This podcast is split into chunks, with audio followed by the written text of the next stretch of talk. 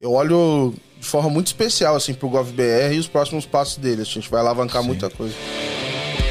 O fraudador tem uma criatividade absurda, assim. Como é que às vezes eu não consigo movimentar o meu aplicativo e eles E conseguem? eles conseguem cara? muito mais, Como né? é que fecha essa conta? Quando o Banco Central veio um regulador e falou, meu, isso aqui é Open Finance, o que tá dentro é, o que não tá, daí a gente pode dar outro nome. Sim. É que assim, eu, eu sou meio purista no Isso. sentido assim, cara, eu penso no conceito open. Quando a gente fala de. Você falou da, da empresa, da XP com marketplace lá. Eu gosto desse conceito e eu falo assim, ah, pra mim isso tem a ver com open e tal. Mas na prática, isso não é open banking, ela não fez através de open banking, etc. Isso está sendo montado, a estrutura do Open Finance lá e tudo mais, que existem vários grupos técnicos que discutem toda essa, todas as etapas de se montar as especificações e como é que vai ser. Não foram três empresas que sentaram lá e decidiram qual é o padrão. Quando você olha só o ROI, só número, número, número, você não vai priorizar isso. Mas agora eu acho que as instituições estão abrindo um pouco a cabeça para entender que, cara, eu preciso manter a audiência, eu preciso manter a atenção das pessoas, eu preciso entregar outras coisas para elas para que elas consigam É que- se beneficiar, sabe? O Open Finance, apesar da gente traduzir aqui como sistema financeiro aberto, ele tem que trazer algumas coisas assim da liberdade do usuário poder portar aqueles dados, da liberdade de não poder fazer nada e não usar. A gente vai ter que ter o Ministério dos Dados. Acabou. Ministério dos Dados. Os CBDCs, que é o Real Digital, que a gente vai ter em 24. Tamo perto. Muito bem, muito bem, meus amigos do PPT Não Compila. Estamos aqui para mais um episódio onde nós vamos falar sobre coisas práticas. Tudo bem, Melfi? Tudo bom, tudo bom. Vamos lá, pessoal. Você é um rosto conhecido aqui já no, no, no PPT Não Compila. Quem não lembra, o Rogério Melfi esteve aqui já no PPT Não Compila quando a gente falou sobre Open Banking. E hoje a gente vai voltar a falar desse assunto aqui, mas com um olhar muito mais abrangente, nós vamos falar sobre Open.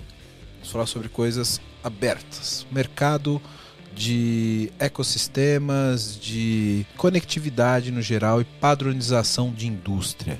Eu acho que isso é muito forte, isso é muito importante. Para falar disso hoje aqui, Rogério Melfi, que é o gerente de Open Finance na Tecban. TecBan e organizador do Open Summit. É isso aí. Não, é, show de bola. É a terceira vez que eu tô no PPT, porque a gente falou de, de Agile também. Verdade, cara, é verdade. O cara já é figurinha Mas conhecida. Sensacional, muito bom estar aqui. Vai ser um papo ótimo aí. A gente vai ter a oportunidade de falar de, de Open de um modo geral, conseguir trazer várias coisas. Vamos falar de Open Finance, de Open Insurance, de Open Bar e o que vier pela frente. Open Bar já tá rolando. né? Exatamente. Open Bar, inclusive, já tá rolando aqui. Patrocinado pelo Melfi. Aí Cachaça trouxe indígena. uma cachaça de Belém aí, vamos, vamos Muito tomar. boa, muito boa. E aqui na ponta, Gabriel Pereira. Esse cara é o criador do Let's Open, podcaster. É muito bom poder dividir a responsabilidade do microfone com outro podcaster. Dá um oi pra galera aí, mano. Facilita demais, cara. Prazer aqui participar. É, não tá como host, pô, dá uma leveza sensacional, cara. Então, se eu soubesse, como eu falei, assim, talvez eu teria vindo só como participante três vezes aqui, igual o Melf. Mas brincadeiras à parte, é, eu tô muito envolvido nesse mundo de Open por conta da, da Let's Open, que é um portal de, de conteúdo nada formal sobre, sobre esse mundo aberto. Então, comecei com uma, com uma newsletter. Eu escrevia, na verdade, diariamente no LinkedIn, virou uma newsletter. Hoje tem, cara, mais de 4 mil assinantes, assim, do mercado. Eu sempre falo do que, que tá rolando ali. Então, você vai ver Open Health, Open Food, Open Energy, tudo que, que, que aparece ali, eu tô filtrando, tô comentando e tudo mais. E aí surgiu a ideia do podcast, que é, sempre foi para trazer um olhar diferente do mercado. A gente já passou aí de 50 episódios. Tudo que a gente vai conversar aqui é um pouquinho do que eu aprendi com cada um desses profissionais também. Então acho que a ideia da Let's Open é, de fato, servir a comunidade. Vou mandar um link também, porque quem quiser se aprofundar mais, Tá aqui embaixo tem na um, descrição. tem um curso sobre Open Bank totalmente gratuito que eu botei na, na minha playlist lá no, no YouTube. Então eu vou explicando passo a passo, tem um monte de coisa e tal. É, além dos episódios do podcast. Então acho que é um negócio legal de dividir com a, com a comunidade aqui do PPT também. É isso aí, boa, porque Open é compartilhar, né? meu? Exatamente. Não tem como eu fazer um negócio, enfim, totalmente fechado e tal. Então acho que já partir desse princípio para ajudar nesse onboard. Quem tá chegando agora tá perdido, pode pegar o onboard e facilita bastante a vida dessa galera. Show de bola. Todos os links que o Gabriel falou vão estar aqui na descrição. Então, se você se interessa pelo assunto, quer se aprofundar, clica aqui nos links para conhecer o podcast do cara que é sensacional. é muito bom, é muito bom. É muito bom. Então, é, acompanhe aqui com a gente que a gente vai falar de muita coisa boa. Vamos falar sobre a evolução do Open Finance, do Open Banking. Vamos falar sobre Open Health. Vamos falar sobre inovação. Vamos falar sobre Web3. Vamos falar sobre tokenização. Reguladores. Reguladores. Vamos falar sobre real digital. Então, acompanhe aqui a gente que o episódio está sensacional. Bora!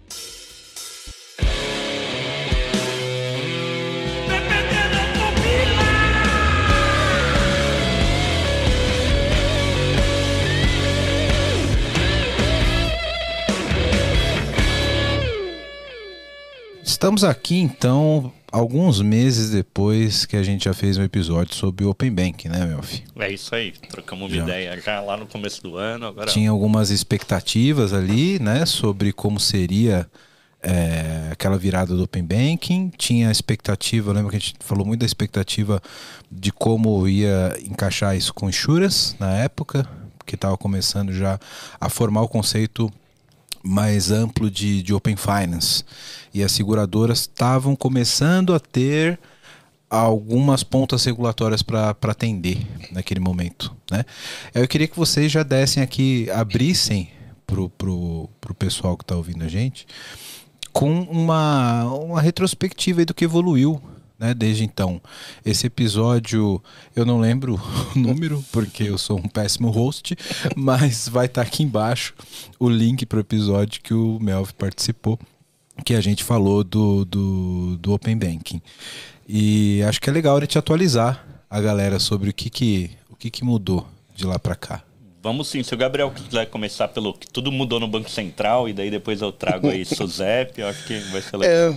É, acho que assim, do final do ano, o que, que era o cenário, né? Então no comecinho assim de, de 2022, a gente estava falando de várias empresas que eram obrigatórias a participar do Open Finance terminando as suas implementações. A gente via de um calendário que era muito audacioso do Banco Central e ele fez algumas concessões, então ele quebrou em fases menores, etc. Então a implementação estava faseada, mas era um momento que, naque, naque, naquele período ali, como é que eu posso dizer assim, era de muito aprendizado, tava todo mundo tateando, tava todo mundo sentindo, por exemplo, as grandes instituições já estavam começando a ir na TV para pedir dados dos clientes, dos consumidores, etc. Mas ainda pouco uso prático, né? Não tinha esse efeito ainda de é, cases, etc. e coisas funcionando quando a gente fala do Open Finance regulado. É, ao longo do ano teve de tudo, né? Então teve, teve greve do Bacen, o Bacen voltou, e aí se discute. É, melhorias de fase 2 que já estava acontecendo, se discute é, entre as instituições ali, né, os famosos problemas conhecidos e como é que se resolve, etc. Então foi um ano de trabalhar muito em cima desses pontos, assim, é, no lado regulatório e no lado de mercado, tudo que estava sendo construído ano passado ali é, começou a surgir, aparecer alguns cases mais práticos, assim. Então você via a instituição é, que talvez, sei lá, em dezembro é, tinha um certo receio de receber o dado do cliente, não sabia como usar, ela já começando a mostrar os saldos de outra instituição. Então você vai lá no bancão, ele mostra o saldo, sei lá, no Itaú mostra o saldo do Santander, no Banco do Brasil começa a mostrar de outro. É, eles começam a agrupar as contas e mostrar o extrato inteiro para você. Então você já começa a ver um bichinho diferente acontecendo durante esse ano. Depois a gente pode entrar mais em detalhe assim de cases. Mas acho que teve um pouco dessas duas, assim. Por um lado, na parte técnica, discutindo melhoria, etc., para começar a destravar. E na parte de, de cases, assim, a gente já começou. O consumidor final já começou a sentir é, alguns benefícios. E aí eu não vou nem entrar no mérito se ele já sabe o que é o Payfarm, se ele tem que saber ou não, mas ele já pôde ver. É, esse exemplo do saldo, para mim, é, assim, é muito claro. Assim, tem vários outros, mas acho que se ano passado foi o ano da fundação, esse ano a gente está começando a ver as primeiras paredes, assim, dessa obra. Dá para ter uma noção que tem uma, uma planta sendo construída ali, sabe? Mas é isso, a gente pagou muito débito técnico, né? Assim, tudo que não funcionava de verdade teve que funcionar. Passou a, passou a funcionar, né? Teve na força bruta, assim. É, ainda como, tem coisa como tudo que... na TI, né? Como tudo na TI, cara, vai pra produção e você resolve. É, mas tem muita coisa que ainda não foi, e teve muito teste em produção. É, acho que vale ressaltar aqui quando a gente fala de iniciação de pagamentos, especificamente, foi um ano que assim demorou. Ainda não, não- a gente está em novembro aqui, né? Tá no final do ano. É, não dá para falar que o negócio decolou, mas assim a gente tinha na teoria todo mundo pronto para ser iniciado, então como detentor de conta e ninguém querendo iniciar, não tinha ninguém assim. Então Ninguém passou- preparado, Ninguém né? preparado assim. Por um bom momento não tinha ninguém preparado porque tinha que pegar licença, e faz aqui, faz ali, etc. E aí era uma dificuldade enorme de testar, porque quando o cara ficava preparado para iniciar e não tinha muitos feedbacks, ou quem dizia que estava preparado para ser iniciado, ele não estava recebendo tentativas, né? Então não tinha casos de erro diferente. E aí ao longo do ano a gente saiu de zero é, ITPs para I13, acho que agora Tá em 14. Tá em já 14. vai vir mais O que, um. que é OITP pra galera entender? que é o iniciador de transação de pagamento, que é a pessoa que consegue ajudar o cliente a comandar a conta dele sem ele estar no ambiente da instituição. Então ele conseguiria, sei lá, no checkout da Magazine Luiza, ele conseguiria dizer que ao invés de fazer o copia e cola do Pix e ir lá no Itaú, ele já começa um pagamento de dentro do, do Itaú e resolve- se resolve por lá. Entendi. Tipo, de dentro da Magazine Luiza. Já, já usando o processo de interoperabilidade de Open Banking pra É isso, fazendo Sim. tipo um sync sign-on, assim, né? Ele sai daquele ambiente da Magalu, Exato. vai pro banco dele, se autentica, quando ele voltar, tá pago. Você pegou uma das perguntas que eu ia fazer pra vocês a respeito disso agora. Vou ter que adiantar a pauta. Ó, o cara tem O- pauta. É, o cara. A, a- a minha pauta é tipo três tópicos que tá na minha cabeça que eu lembrei que eu tenho que falar com Não, vocês. tranquilo. Essa é a minha pauta. Mas é, recentemente, acho que foi nesse período, a gente passou, passou a ver o cadastro do GovBR. Você recebeu um selo de, de, de credibilidade maior. Acho que é o nível prata que você recebe se você faz o login através do banco. Acho que o banco chega a dar o ouro. Eu ouvi esse dia alguém me falando que era até ouro. né? Talvez você é promovido lá, né? É, eu não lembro, mas você ganha uma- uns acessos diferentes quando você faz esse Sim. single sign-on através do banco, por exemplo, no GovBR, e aí você tem alguns, alguns privilégios ali de credibilidade quanto à sua autenticidade, né? E aí eu ia perguntar para vocês, isso faz parte do escopo do Open Banking ali? Isso não faz parte tão claro assim do escopo do Open Banking, mas ele permite assim que os bancos, assim, no caso de governo, bancos ou bancos e outras instituições e tudo mais, é, a regulação permite que os bancos façam essa parceria. Então, de um lado, o GovBR a gente pode considerar que é um Open Gov, uma abertura de serviços públicos, toda uma integração. Você não tem ainda como desenvolvedor privado, assim, um acesso àquilo para colocar no seu site, mas em breve você pode ter. Agora, se você quer ter um convênio com o governo, você é um- uma grande instituição, banco e tudo mais, você pode. É. Daí no processo de Open Gov. Só que o governo também se beneficia assim. Esse cidadão, em algum momento, ele se cadastrou lá naquele banco, coletou Isso, a biometria, fez isso. E daí isso, ele se esse- aproveita desses dados. Esse é o ponto, por- porque aí vou, vou até ter que dar uma pisadinha mais no técnico aqui. É muito comum a gente utilizar, por exemplo, o, a identificação via OAuth por rede social. Certo. Você isso. faz o login por Facebook, login Ah. através do Google, etc. Só, cara, qualquer pessoa faz uma conta no Facebook. Beleza? Qualquer pessoa faz uma conta no Google, Não e dá para confiar tanto. Não dá para confiar. E quando eu vi isso, do alto da minha ignorância no assunto de Open Bank, eu falei, porra, deve ser algo semelhante, que eu uso o banco como meu, ID, como meu IDP, que é um Identity Provider, só que, porra, em vez de Facebook, eu tô falando um banco. Sim, então, sim. esse cara tem uma credibilidade quanto à autenticidade de quem tá se autenticando. Exatamente. É. Até de, de saber se você está envolvido em outras coisas que você pode ser correntista daquela instituição ou não, né? Então, fala aí, fala aí.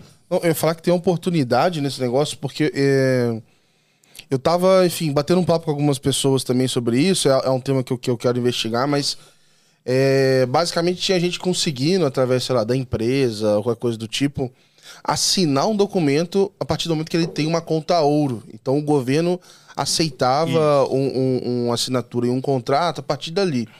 Então, assim, o que que isso abre como premissa? Você tem uma oportunidade enorme de cortar uma des... aproveitar, né? KYCs que estão sendo feitos aí no mercado. Então você imagina que, cara, fintech, sei lá, um monte de empresa hoje, toda hora que você vai fazer o onboarding, você gasta lá em várias empresas de reconhecimento facial e etc, etc, valores astronômicos para conferir se aquela pessoa é ela mesma. Você imagina que você tem uma oportunidade enorme de diminuir isso. Talvez você não vai cortar totalmente, mas tem a oportunidade de você realmente se alavancar nessa identidade que outros caras têm e seguir a, é, esses processos de onboarding e tal. Então, assim, eu olho de forma muito especial assim pro GovBR e os próximos passos dele. A gente vai alavancar Sim. muita coisa. Porque, cara, eu não consigo pensar aqui como, como arquiteto de TI num IDP mais confiável que o banco. Então, que os bancos são, porque eles vão ter prova de vida, então isso, então aquilo, é todas essas instituições financeiras. Mas daí você começa a distribuir isso, né? De ter uma identidade digital que parte o governo tem suas informações, parte os bancos, parte outras sei lá, academia, né? O meio de uhum. instituições de ensino.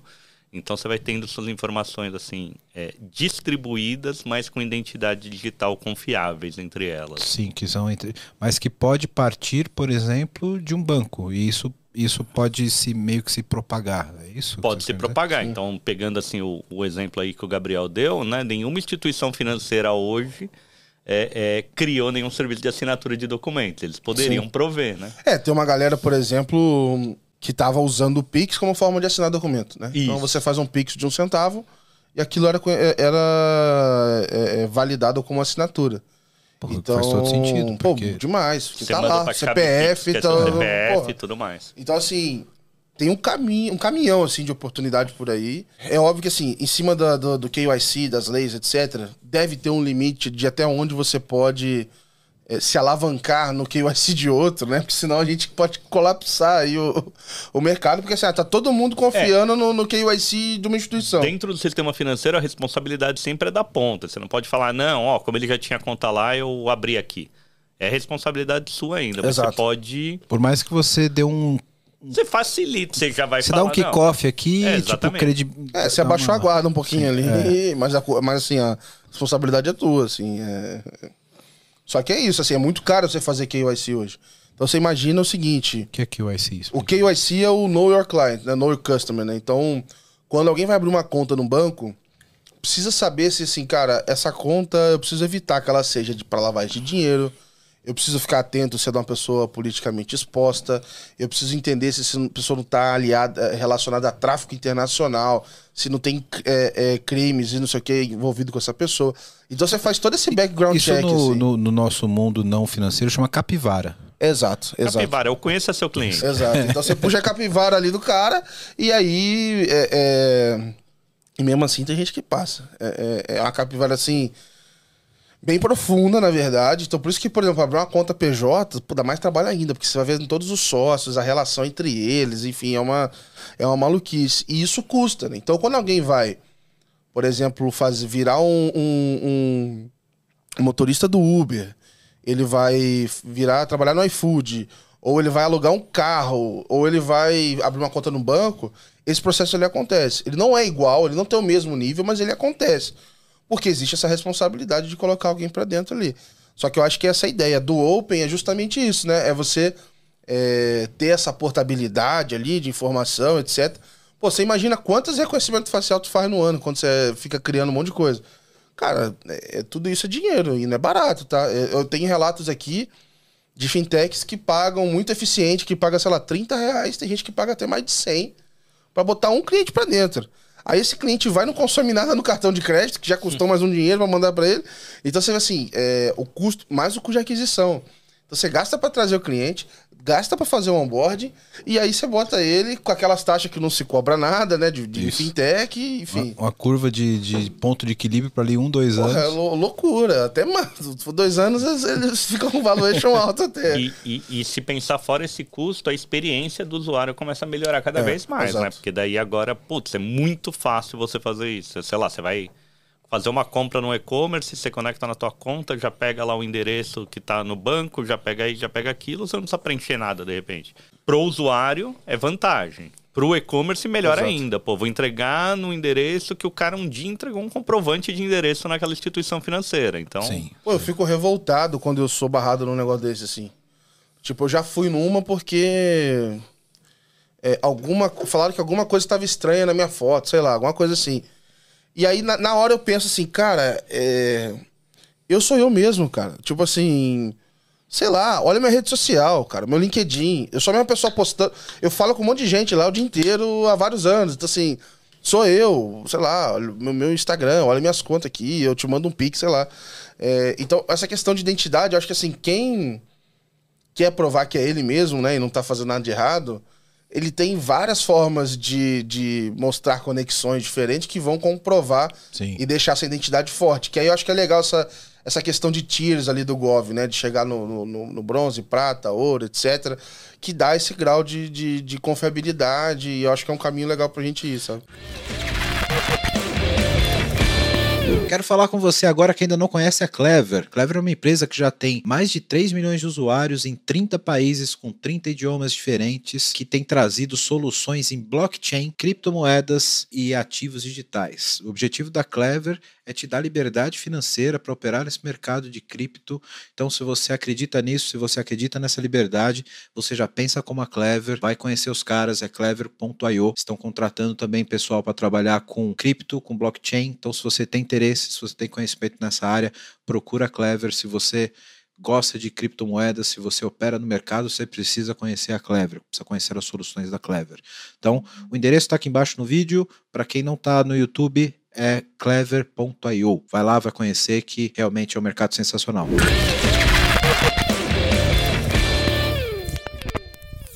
Vou te contar um, um, caso que aconteceu comigo recentemente, dessa questão de validação de, de identidade. Eu uso uma carteira digital para dinheiro, tipo carteira mesmo, dinheiro que você mantém ali pro dia a dia, sabe? Porque eu não sei nem a cor do papel do dinheiro real hoje, não sei nem como é. Né? Então eu deixo ali aquele dinheiro do, do dia a dia. E não vou falar o nome porque tá, tá, tá pisando na bola. Tá pisando na bola, não vou falar o nome. Mas usei por muito tempo. E, cara, eu não lembro, eu lembro exatamente o que eu precisava fazer. Eu tava saindo e queria comprar um voucher do Uber. Porque eu tenho o hábito, fica a dica aqui pros ouvintes do PPT. Se você é cliente Smiles, Smiles eu vou falar porque tá, tá, tá, tá, Tá mandando bem. Tá mandando bem. É.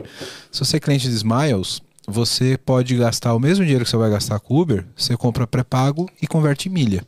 Né? Tua, legal. Então, pô, se você tem, vai gastar 400 reais de Uber no mês, você vai gastar no cartão normal ali. Você vai pagar no dia da fatura normal. Aham. Só que se você entrar dentro do site da Smiles e comprar os 400 com voucher, você ganha acho que duas ou três milhas por real e deixa o Uber já pré- já pré-pago, né? Eu precisava fazer um Pix com a minha carteira digital para poder recarregar o Uber para poder ir para o aeroporto. Tava voltando de Florianópolis. Cara, no meio do caminho eu precisava fazer isso e aí o- a carteira digital deu um trigger. Eu caí no, no- na malha fina e aí eu tinha que tirar uma selfie e mandar não sei o que lá, cara. E aí eu tentava tirar a selfie dentro do Uber e não dava porque tinha que ter fundo claro, ajusta. Daí E eu- iluminação e tudo Cara, eu não conseguia mover um real da minha carteira, porque tudo que eu precisava fazer precisava passar pela, pela porra da selfie. E eu não conseguia, não, não conseguia. Tive que pagar uma taxa para fazer o Pix pelo aplicativo do cartão de crédito, para depois poder tirar a selfie direto lá, certinho, com os requisitos e tal, e desbloquear o, o- o- a, a validação carteira de aí. identidade. Com um protocolo como esse, como você falou, né, Gabi? Isso pode ficar muito mais. Sim, cara. é, Fluido, assim. muito mais né? fluido, né, cara? E outra, cara, se você quer saber sou eu eu mesmo, sabe? Você já tá no meu celular, com a minha digital, com a minha senha, sabe? Porra, se é um cara usando minha carteira, ele pode estar com a arma aqui e vai, tira selfie. Sabe? Não, não tem muita. O que, o que eu não consigo entender é que acho que assim, o fraudador tem uma criatividade absurda, assim.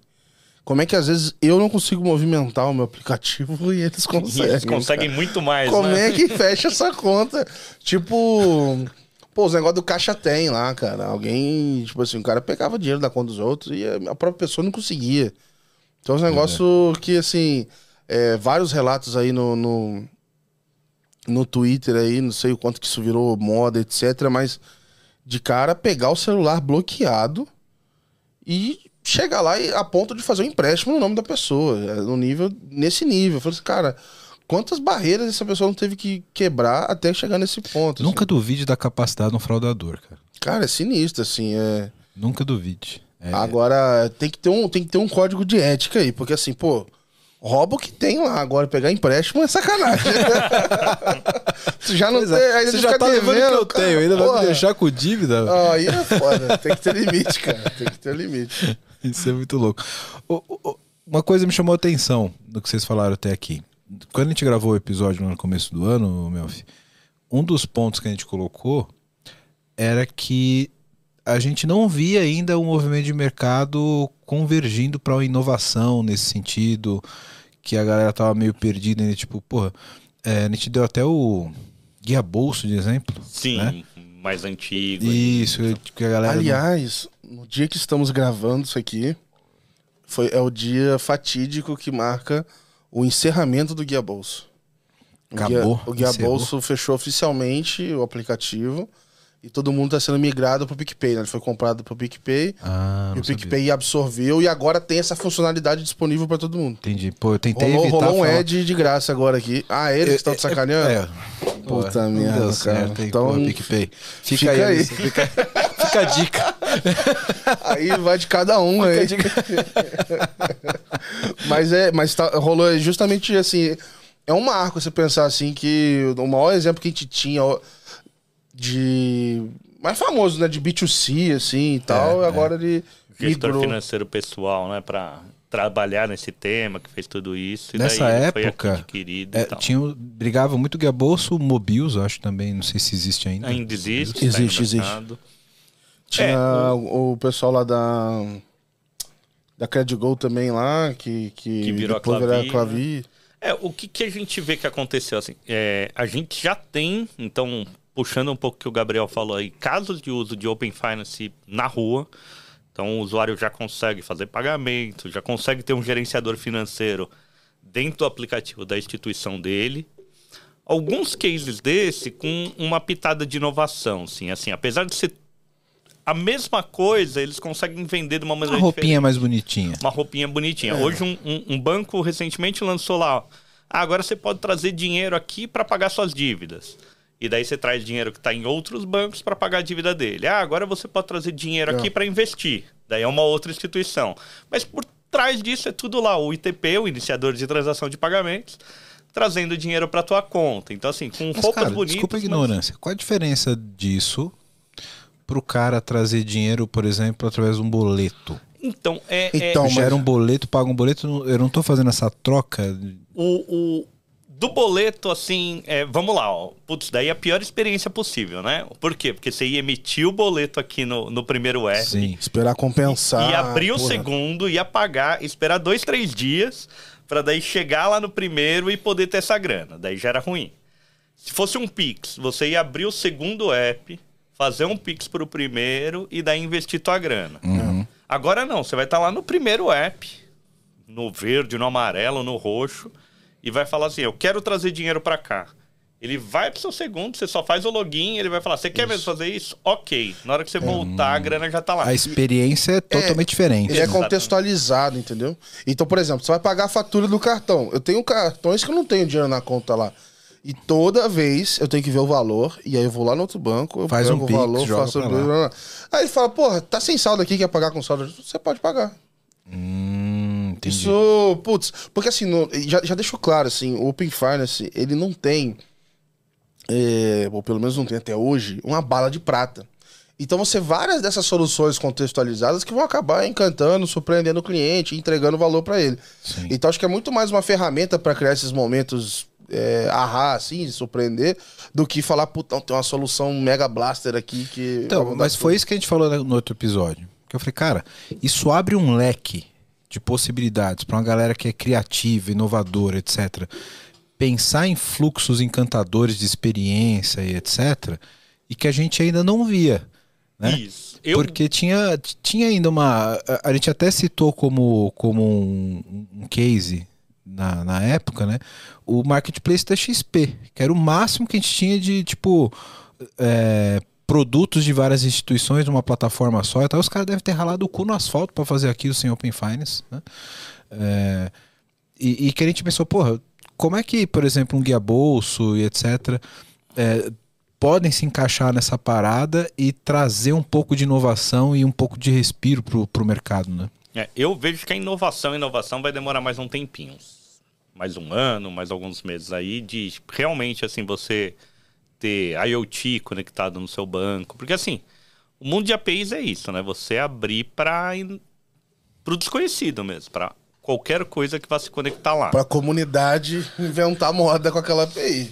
Mas a gente ainda é, é, daí é trazer um pouco o que o Gabriel falou, né? Como foi muito débito técnico, não foi tudo assim, não assim, exagerando, nada funcionava e tinha que corrigir as coisas, tinha que ajustar e tudo mais, não deu tempo ainda para essa inovação. Você acha que a galera deu uma segurada, falou, vamos ver onde vai? Fazendo lição é. de casa, assim, daqui a pouco a gente vai conseguir realmente é, é ter mais soluções inovadoras na rua. E mesmo quem tem alguma coisa assim muito legal, segurou um pouco para ela funcionar bem. Eu Exato. O que acho que vale explicar também para quem está ouvindo a gente reforçar é o seguinte. O, o Open Bank, na verdade, é... o, o Melf tem até, a gente acha que discorda no conceito aqui do que, que é ou não Open Bank e Legal. tal. Mas quero, assim. Quero discórdia. É, não, ah. mas porque assim. Dá, dá, sempre um bom corte. Eu, eu sempre digo que, para mim, assim, é, tudo é open, só, só muda a forma. Que existe um. Eu, pelo menos, uso o conceito de Open Banking regulado e não regulado. E pro Melf não regulado, ele não é Open Banking, tá? Mas é, é, na minha visão, ele é, só é diferente. O que, que muda? A forma de conseguir o dado. O regulado são as APIs, que é padronizado, que vem pelo Bacen, etc. É muito mais é, estável, seguro, etc. E você tem o não regulado, que é o screen scrap e taca pau, que existe é, desde, sempre. desde sempre, com todos os trancos e barrancos, etc. Ele é muito mais ágil, ele bota a mão em dados onde a regulação ainda não coloca. Então ele vai lá em gig economy, ele vai lá no, no iFood, ele vai lá na Rappi, ele vai no Uber e etc mas ele tem estabilidade. Então, sei lá, do dia para noite a caixa muda o login do aplicativo, cai tudo. Você não tem mais informação da caixa. Então, assim, tem os prós e contras. O guia bolso, por exemplo, ele era não regulado. Sim. E agora, ele, esse tempo todo, ele fez uma migração pro regulado. Isso é um movimento absurdo, assim. Então, você imaginar que ele estava lá em disputa judicial com o Bradesco para poder acessar o dado do Bradesco. E agora ele acessa através de uma API, de um, ecossistema, etc. É, é, uma, é uma diferença muito grande. Então, assim, muita instituição tá pegando todas essas parafernálias que tinha, alguns nem faziam nada, e tá trocando isso pro regulado, assim. Várias outras soluções ainda são feitas no não regulado. Então você vai ver, por exemplo, tudo que é feito de investimento hoje, agregador de investimento, é não regulado. Então, Inclusive mas... a XP. Sim, então agregador tal, não regulado. Inclusive o Itaú topa fazer não regulado, coisa que ele nunca fez. Então você vai lá no Ion do Itaú, é não regulado. Você vai lá na solução de Open Bank PJ, de, de PJ lá, Itaú Meu Negócio, ele agrega informação de vários bancos, não regulado. É, e, e, e, assim vai. Então, assim, antes dessas empresas criarem um mundo super diferente, acho que ainda vai ter esse débito de migração ali. É, e fazer o não regu o regulado, quer dizer, do Banco Central, etc., rodar totalmente liso. Para aí você começar. Porque para mim, assim, tem um custo-benefício. O cliente, ele precisa ver um custo-benefício para ele compartilhar os dados. O benefício a gente pode discutir aqui, tem vários, aí tem inovação, mas o custo é essencialmente a jornada de se compartilhar o dado. Hoje o custo está muito alto. Ele tem um monte de barreira, ele trava, tem hora, tem hora que vai melhor, mas sei lá, de três vezes você vai apanhar duas e uma, e uma vai melhor. Então é um custo alto ainda. Então você tem que entregar um benefício muito alto. Então acho que o foco principal, pelo menos no próximo período assim, vai ser diminuir esse custo para ter mais dado entrando e a empresa aprender a lidar com esse dado. Agora, o, o, conceito aí é um pouco assim, só para trazer lá no começo. vamos lá, vamos lá, vamos lá, vamos você, lá. Existe uma coisa regulada e uma coisa não regulada, né? Então imagina, você pode ir no médico regulado, e no médico não regulado. Ah, ele te deu um exemplo agora. Ele é médico? Não, mas o, mas o, não, o não regulado não, é. não quer dizer que ele tá fora da lei. Não, não, não, não fora da lei. Então vamos lá, vai. Você tem o futebol regulado, jogador, profissional, segue a FIFA, isso. Mas o dele é bom. E o cara não regulado. Daí não é futebol, é pelada, entendeu? Assim, é outro jogo. É, mas não necessariamente é ilegal. Não, não é legal. Legal, tá? Mas não precisa ter um juiz, não precisa ter É, mas 11 ele- caras. Mas ele precisa seguir a LGPD, entendeu? Isso ele não pode Sim. fugir. Não, é. outra. É, então, tipo- tudo bem, na pelada o cara também não pode Tem dar esca- voadora. É, mas, mas pelada nenhuma tem escanteio. Exatamente. Não, é impedimento. Impedi- Nunca vi uma pelada com impedimento, cara. E, e- e pode ter escanteio ou não, depende de onde você tá Isso, jogando. é, Se é. tiver um muro, É, nem sim, tem, sim, entendeu? sim. então, é um pouco isso, assim. Daí é. é- o, daí o conceito só é assim, né? O que, que joga, assim. Putz, quando o Banco Central veio um regulador e falou: Meu, isso aqui é Open Finance, o que tá dentro é, o que não tá. Daí a gente pode dar outro nome. Sim. É que assim, eu, eu sou meio purista no Isso. sentido assim, cara, eu penso no conceito open. Então, quando eu vejo, quando a gente fala de. Você falou da, da empresa, da XP com marketplace lá. Eu gosto desse conceito e eu falo assim, ah, pra mim isso tem a ver com open e tal. Mas na prática, isso não é open banking, ela não fez através de open banking, etc.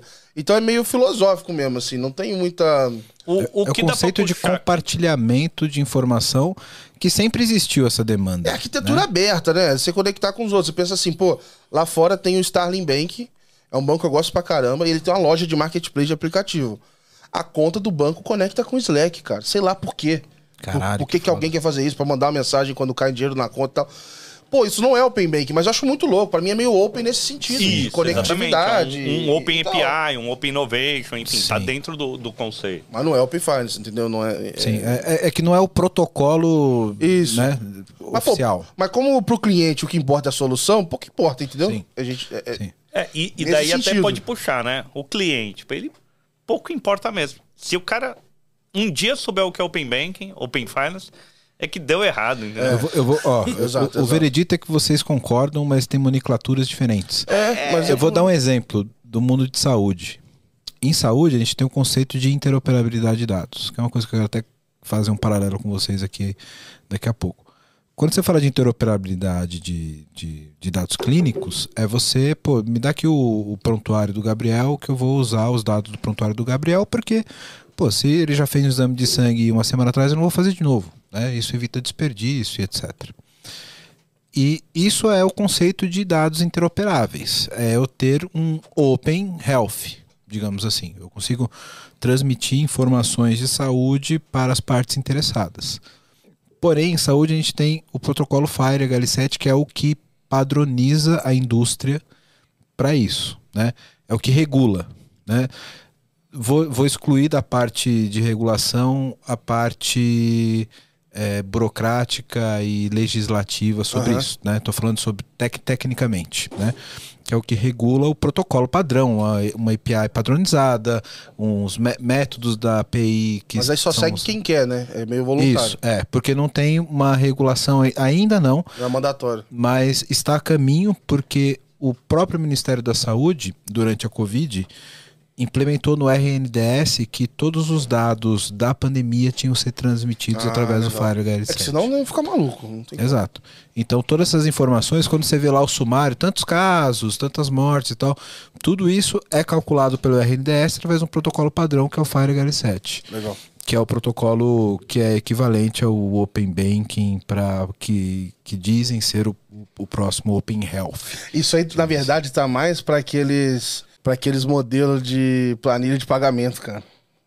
É, sei lá, os KNAB, tipo, é, É, é, formatação de dado em como é que era? texto aí e tudo mais, né? Vocês estão. é, que tinha É, alguns o formatos. HL7 sim, o HL7 ele é uma mensagem de saúde que tem um formato padrão, né?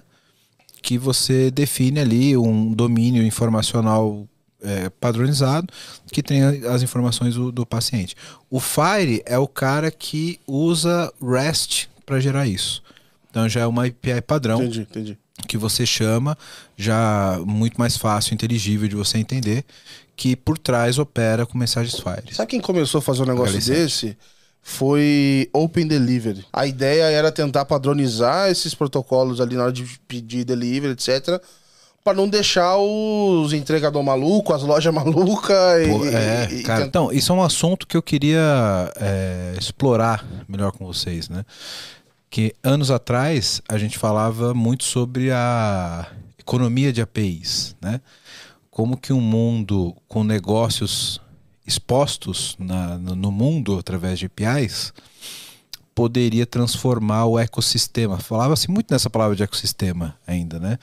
Eu acho que ainda se usa muito esse termo. Né? Então, cada, é, cada corporação, cada negócio, ele proprietariamente se exporia não sei nem se existe essa palavra, né? Mas foda-se, aqui é um, é um podcast de tecnologia, a gente tem, tem, tem, tem direito de errar o português, foda-se. Então, estaria exposta para o mercado, para o ecossistema, para poder trocar e enviar informações.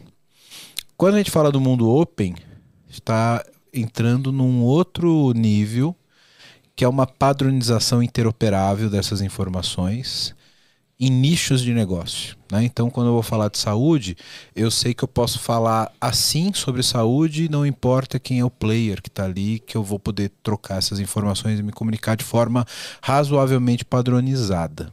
Né? É, isso já é realidade para a saúde em alguns casos, é realidade para finanças agora em outros casos, mas o, o, Gabriel deu o exemplo do delivery, né, que tem uma iniciativa semelhante para você ter um open delivery e tal. Vocês acham que isso é tendência e qual é o potencial dessa parada para o futuro? Putz, você falando, eu pensei assim, ó, eu acho que lá em 2000 a, as empresas, a indústria começaram a criar algumas, né? Enfim, usa web services, só que daí elas definiam seu padrão de autenticação e toda a questão da assinatura da mensagem, isso e aquilo. Então era bem ruim, mas já começou o movimento. 2010, daí não, vamos usar API REST, então autenticação a gente tem um padrão, só que toda aquela questão de usar o REST mesmo de uma maneira correta foi ignorada naquele momento. Então assim, ah, pouco importa, me passa o código do cliente, sei lá o quê. Então o cara do outro lado tem que conhecer é, é, tudo, tem que conhecer o teu legado para fazer uma Entender consulta. a regra de negócio minha para poder me consultar. Para poder te né? consumir, etc. Então, daí agora em 2020, década assim, é, e daí com as padronizações de mercado, que nem você colocou, é assim, putz, não, o cara não vai conhecer tua regra.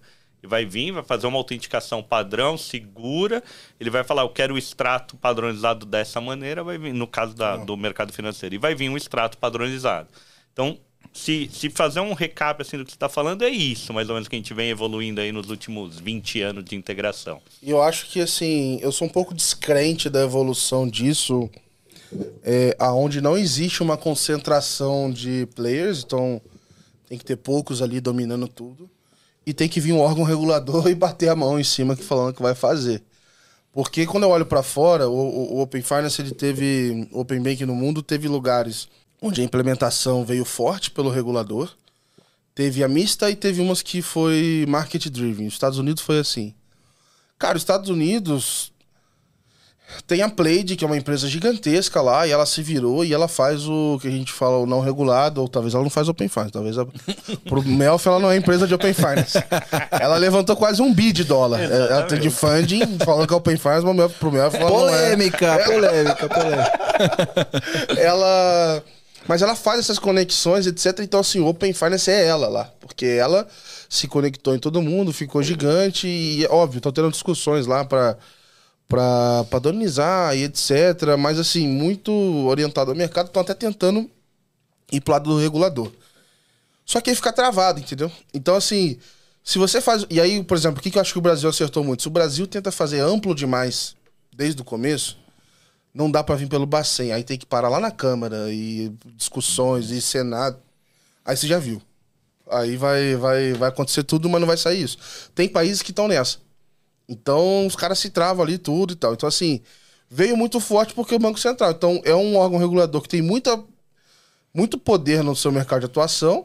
É um mercado concentrado. Então, pô, se você bota as APIs funcionando em meia dúzia de instituições, você já tem um benefício para a população. E é um, é um órgão que lidera com, com força. É isso, né? ele tem, tem força, força e autonomia. E, e, credibilidade, né? Porque tem, muito, tem muita agência reguladora, etc., que, na boa, exato, galera caga. Exato, que daí tá né? na mão mais da indústria. É, é exato. Então, o, o, Banco Central percebe que ele tem uma, uma credibilidade de mercado, inclusive entre as próprias instituições financeiras, que permite que ele consiga conduzir isso Exato. com uma mão forte. Né? Aí qual que é a beleza do negócio? assim? Isso está sendo montado com, com. Existem a estrutura do Open Finance lá e tudo mais, que existem vários grupos técnicos que discutem toda essa, todas as etapas de se montar as especificações e como é que vai ser. Não foram três empresas que sentaram lá e decidiram qual é o padrão. E aí várias cadeiras diferentes estão sendo ouvidas. Então tem os bancos, tem o pessoal de cartão de adquirência, tem as fintechs, tem as cooperativas. Então você está dando oportunidade para a sociedade ali, ter seus diferentes representantes, dizer o que eles acham como deve ser. Diferente lá do Open Delivery, por exemplo, que, cara, algumas empresas se juntaram e fizeram um sistema fechado ainda. Uhum. Ele é open entre eles ali, né? Então, é um ecossistema sim, mas ele ainda é fechado, ele não é totalmente aberto. É, no, o nosso Open Finance aqui, o regulado, ele é aberto desde que você seja uma instituição regulada pelo Bacen, passe pelos processos lá e tal, e aí você pode entrar.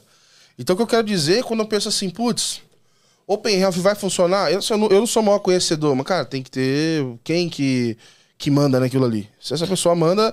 E, e, e aí, por exemplo, por isso que o Bacen tá muito alinhado e tem vários outros. Então, a CVM vem junto, Suzep tá andando na mesma direção. Aí consegue levar o resto. Mas a partir do momento que algum desses ali é, fica mais fraco e tal, aí o negócio não vai andar naquela. Você tem toda a razão quando você fala sobre o peso do regulador. Em saúde, a gente está exatamente, exatamente nesse ponto. Né? Eu trabalho no mercado de saúde, trabalho com parte de interoperabilidade de dados e eu conheço inúmeras empresas que têm iniciativas de padronização, de transação de dados, etc. Existe esse protocolo que é internacional, que é o FIRE HL7, para poder ter esse tipo de, de, de transação organizada. As empresas elas tentam se, se auto-organizar para adotar o protocolo e adotar esse tipo de fluxo de forma organizada. Mas por que, que isso não decola como decola o, o, o Open Banking, o Open Finance? É jogo de incentivo, né? Por que, que eu vou querer abrir meu dado? Por que, assim, é, por que, que uma pessoa, um, uma instituição que é super grande no mercado dela e os dados são a grande alavanca de negócio, por que, que ela vai ter incentivo a abrir isso para o mercado? Ela tem muito mais a perder do que ganhar. É isso que então, falta. É, essa discussão é complicada, porque empresas de tecnologia, em 2000 e não sei quanto, Twitter, Facebook, Google, falaram assim: abrir minhas APIs é onde eu vou ganhar grana. É pô, eu... mas elas não davam crédito, pô. Não, mas mais que isso, elas tinham os dados. Para que, que o Twitter ia falar, meu, esquece meu aplicativo, posta da onde você quiser. Faz o cliente Não acessa você. meu site, é. lê meus tweets aí. Coloca propaganda, cobra assinatura. Então, cara. Mas, ó, deixa eu, deixa eu botar uma pimenta aqui. E é a rede que o Elon Musk comprou, entendeu? Pra vai mandar geral embora, hein? É, tá, tá. Péssimo momento. É. ó, o, o, quando a gente fala desse tipo de jogo de interesse, a gente fala de uma visão que é padrão do mercado. Né? Em saúde, nós estamos assim. Eu acho que no Open Banking barra Open Finance passamos por esse momento. A gente teve ali um momento de, de, de consolidação bancária que o banco ele te cercava de uma forma que você não podia sair do cercadinho dele. Exato. Cara, vem cá, eu tenho empréstimo, eu tenho café, eu tenho eu tenho é, é, conta corrente, eu tenho tudo. E o cara tentava te cercar para você viver só nele. Quando a gente veio com o Open Banking, Open Finance que o cara abre, a visão de mercado precisa começar a mudar e buscar oportunidades diferentes. É. Eu acho que falta a mão do regulador para que as empresas de saúde comecem a procurar também essas oportunidades, assim como aconteceu é, no mercado que financeiro. Se virar, fala assim, cara, concorrência está aí, a gente quer aumentar é, a competição, etc. A gente precisa criar melhores ofertas para o consumidor final. Ponto. Se mexe aí, não vai ficar confortável aí da tua vida é, nesse teu cercadinho. Porque assim, acho que diferente, voltando no exemplo lá do Twitter, todos os dados dos clientes já eram públicos. O tweet já está aberto. O negócio do banco, quem é de fora, uma fintech que não conhece nada de um cliente, é um tiro no escuro, tipo, se você vai dar um produto para a pessoa. Não, que não, limite mas, que você dá, coisas assim. Mas pensa, pensa assim, ó. É, o, o Twitter, se ele não tivesse aberto, é, as APIs dele, etc e tal, a TV não ia conseguir integrar falando assim, ah, mande um tweet, vai ficar aparecendo aqui na tela, fazendo isso, fazendo aquilo. O cara teria que fazer um screen cap, ia ter que capturar a tela, ia ter que fazer um fake login, ia ter que... Então não ia usar, ia usar alguma outra coisa. Então, o, o que, que é o lance? Eu acho que não é uma economia de APIs, mas uma economia de dados. Ele sabendo que ele abrindo as, as APIs dele, ele ia ter um monte de dados, todo mundo ia usar ele, todo mundo ia twittar, Mas a- todo aí, mundo ia Melfi, fazer. eu acho que o ponto é, é justamente esse. É, é, do ponto de vista de negócio, você entender que quando você fornece um dado, você também está recebendo do, do, do, É, do 10 mil ecossistema. informações, daí você tem a geolocalização do cara, você sabe que ele tá fazendo a transação. Isso. Eu vou dar um isso. exemplo do conflito de interesse que a gente tem, por exemplo, na área de saúde. Você vai sempre no mesmo, mesmo hospital. Gabriel, você vai sempre ali, o cara tem teu prontuário. Aí você resolve ir para um outro hospital. Você fala, não, mas eu já tenho meu prontuário. Você é o dono do dado. O prontuário é teu. Se existisse um Open Health regulamentado, você ia chegar lá na recepção e falar, ó, tá aqui, autorização, instala o aplicativo, tá com o teu prontuário ali. Não é do interesse desse outro hospital que, que te atendeu a vida inteira passar os dados para outro, né? Mas por quê? Porque a visão é do tipo, não vou dar o dado que é meu. E as Sim, pessoas não conseguem olhar para tipo, você é dono do teu dado. A exato, LGPD vem pra falar isso, assim, olha, exato. é teu. Mas da mesma forma que você vai ceder o seu dado para alguém, alguém vai ceder o dado para você. Você tem que estar aberto para essas novas oportunidades. Sim. Que eu acho que aconteceu no financeiro e na saúde tá todo mundo aqui, ó. Mas assim, Cada um cara, segurando não, seu pratinho na mão, mas, assim, eu não me iludo que assim, é, não é o incentivo do- da, da grande instituição fazer o, assim, ele acha que assim, hoje ele já vê a oportunidade.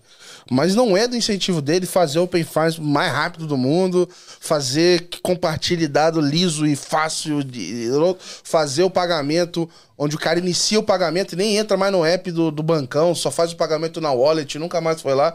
Então, assim, ele precisa de tempo para se encaixar lá. Então, por Isso, isso que eu acho que concordo, ele, ele tenta fazer a coisa.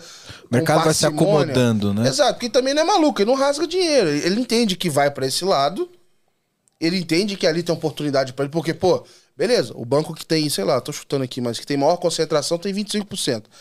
Mas os outros 75% ele tá no outro bancão. Tem, pô, tem cliente mal servido lá também, ele pode puxar. Só que eu acho que o primeiro incentivo, e por isso que, na minha visão, não teve muitas iniciativas de agregação de dados, etc., antes de chegar o regulador e falar que vamos fazer, foi meio que justamente por isso. Cara, não vamos mexer nesse negócio, porque senão a gente vai começar um canibalismo antes da hora. Que imagina se o. Tô chutando aqui, se em 2000, e- na época do Guia Bolso, tá todos os quatro, cinco grandes bancos consolidando o dado um do outro no screen scrap, eles iam começar uma briga de taxa entre eles mesmo. Antes da hora.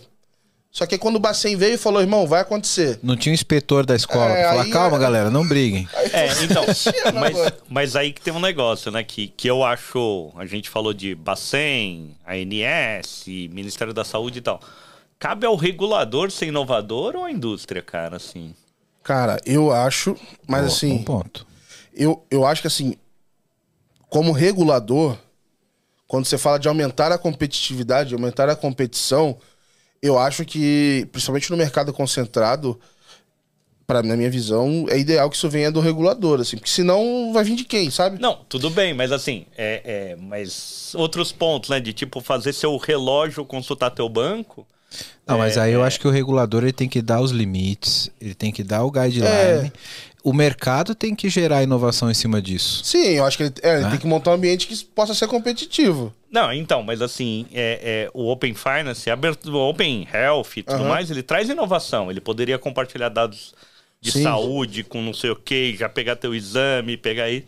E, putz, a gente não tem isso porque o regulador não forçou a barra, porque todos os hospitais, todos os planos de saúde, toda, enfim, o ecossistema de laboratórios e tal, tá todo mundo fechadinho, né? É que eu acho que querer inovar. as o- o- na minha visão, olhando a visão de saúde, todo mundo tem interesse.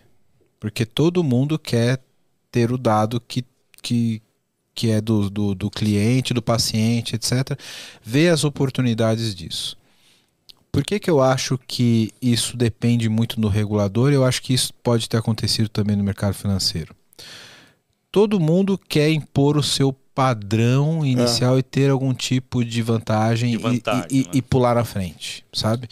Quando você tem um regulador que fala, galera, acabou a putaria, é assim, vai todo mundo trabalhar igual, desse jeito, e etc. Quando só o mercado está se regulando, eu acho que sempre um vai tentar sobressair Sim. pelo outro, É, impor o então. próprio padrão e, e querer ser meio Aham. que o orquestrador querer ser Ele o bacen vantagem, é. do, do, do- da E, saúde. cara, e às vezes nem só vantagem. É... Eu acho que o Bacen e o GTs ali tem um papel de gerente de projeto mesmo. Tipo assim, imagina que não há interesse de vantagem. Fazer um projeto desse tamanho dá trabalho pra caralho, assim. E você chegar nesses padrões, fazer todo mundo seguir e tal. Pô, tá sendo uma pica fazer isso, entendeu? Não, trabalhoso pra caramba. Tipo assim, é- é- tem que ser um movimento organizado mesmo. Senão, me- mesmo assim, tirando o interesse da jogada, só essa, orga- essa orquestração já é um desafio por si só. Mas assim, é, você vai ficar nesses sistemas fechados se não for por aí, né? Igual, sei lá, pô, meia dúzia de caras vão começar a trocar, então as duas maiores redes de hospitais do Brasil vão começar a trocar entre elas. E aí a outra começa a fazer. E aí você começa a ter E, esse e- grupo. e, cara, é muito louco porque mesmo você tendo um protocolo padrão, um dicionário padrão, você começa a ter problemas de processo. Entendeu? Então, tipo, tem um, tem porra, humano, né? É, é, é, o- o- essa é a merda. Pô, eu tenho uma API padrão, eu tenho métodos padrão, eu tenho dados padronizados, eu tenho uma tabela espelho que, que é padronizado. Cara, não tem porquê a gente ter problema de, de, de trocar dados. Aí, por exemplo, vou dar um exemplo do Fire HRC. Tem uma coisa chamada Profile, que é tipo, é, cara, para consulta. A minha consulta ele tem esses dados são obrigatórios, esses são opcio- opcionais e eu carrego essas informações numa consulta. Mas tudo é padronizado. Aí começa, não, mas a minha consulta é diferente. Mas a minha consulta tem que ter isso aqui como obrigatório. Isso aqui- É aí onde eu acho que precisa ter o, o regulador. Isso, exatamente. Porque, cara, Tá Eu, eu tenho o mesmo dicionário, eu tenho a mesma API, bicho, eu tenho os mesmos campos, eu tenho a mesma chamada, sabe? E é, é questão de você ajustar processo, É, sabe? é, é, é isso, assim, ó. É, talvez em coisas simples, então, sei lá, tipo, voltar aí no podcast. Cara, você podia jogar arquivo de áudio na internet livremente e tal. Daí um dia o cara falou: não, se você jogar arquivo de áudio e colocar um RSS, isso aqui chama podcast. E daí meio que ele autorregulou, de certa forma, a indústria aceitou aquilo, falando, meu, isso aqui é podcast, beleza, e daí todo mundo se adaptou com isso nos últimos anos e foi evoluindo e etc. Surgiu o vídeo. E daí, é, putz, agora é, o, o- Tô evoluiu. subindo com vídeo no, no Anchor lá também, tá? Boa. É, Você vai é, falar mais do teu podcast. O, o que eu vejo é que a indústria, principalmente financeira, mas quando a gente fala de saúde, seguros e etc., ela meio que se acomodou nisso, de falar, putz, saiu um negócio bom, né? Ah, mas deixa aí, deixa aí. Se isso aí demorar, é melhor, assim. Entendeu? Tipo, ela não. Vamos ver se vinga. É, e daí precisou vir o regulador. Então, imagina se precisa vir, sei lá, agência de, de é, comunicação para falar toda a rádio agora precisa disponibilizar RSS, não sei o que. Blá. Putz, é, é isso, entendeu? Tipo assim, o, o- mercado financeiro acho que ficou passivo para começar isso aí que podia ter começado antes. E eu acho que foi legal o seguinte. É... Não, primeiro assim, já trabalhei em banco, e aí quando você vai priorizar uma. Imagina o seguinte: você vai lá. E, porra, se eu só fosse acionista, eu faria igual também. É, é, a galera luta lá pra tentar mudar isso também, mas não é fácil. Pensa o seguinte: você vai lá montar. É, Você tem muito projeto pra fazer, todo mundo tem uma ideia maravilhosa. E aí você tem que priorizar. Geralmente você vai priorizar o quê? Porque dá mais resultado. O maior VPL você faz.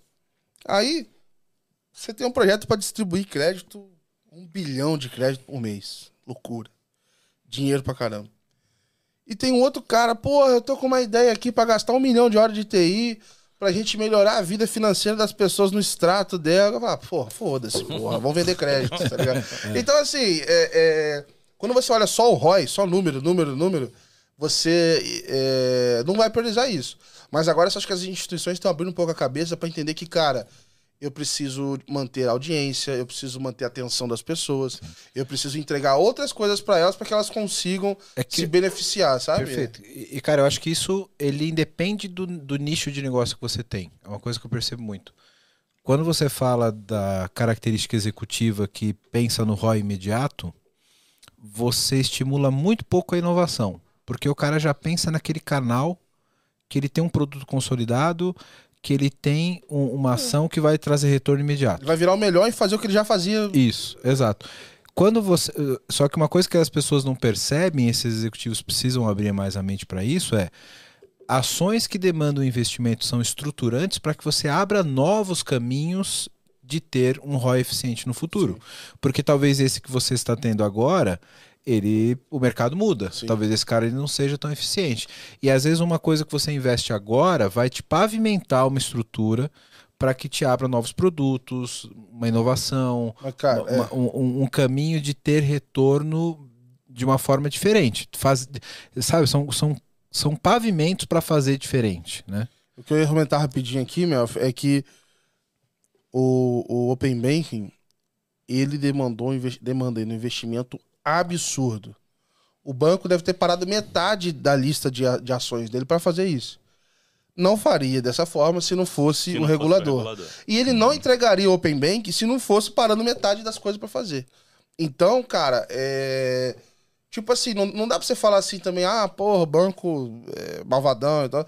Que realmente, cara, não faz sentido. E por isso que eu falei lá atrás de incentivo, tá? Não tô nem, não tô nem falando de querer fazer ou não. Mas não, não- fazia sentido, sei lá, economicamente, etc. Não, não fazia sentido fazer. E eu acho que o primeiro susto legal nesse sentido foi o Pix. Falei assim, galera, toma o Pix aqui, implementa, é esse padrão. E aí o pessoal já queria adaptar. Não, é este padrão aqui. Quero seguir, inclusive, a mensageria internacional, que daqui a pouco eu vou pegar esse negocinho aqui. Já tô pensando lá na frente. Vou conectar com essa porra lá fora e não sei o quê. Então acho que é, é... sorte a nossa de ter um regulador que já tá com esse tipo de visão, senão a gente tava ferrado, assim. Legal. Daí, é, dois pontos, assim. Um, só colaborando com você e depois eu vou viajar um pouco. Mas, assim, é, colaborando nesse sentido de, putz, assim, ó, o regulador forçou, os bancos tiveram que largar um monte de coisa e fazer isso.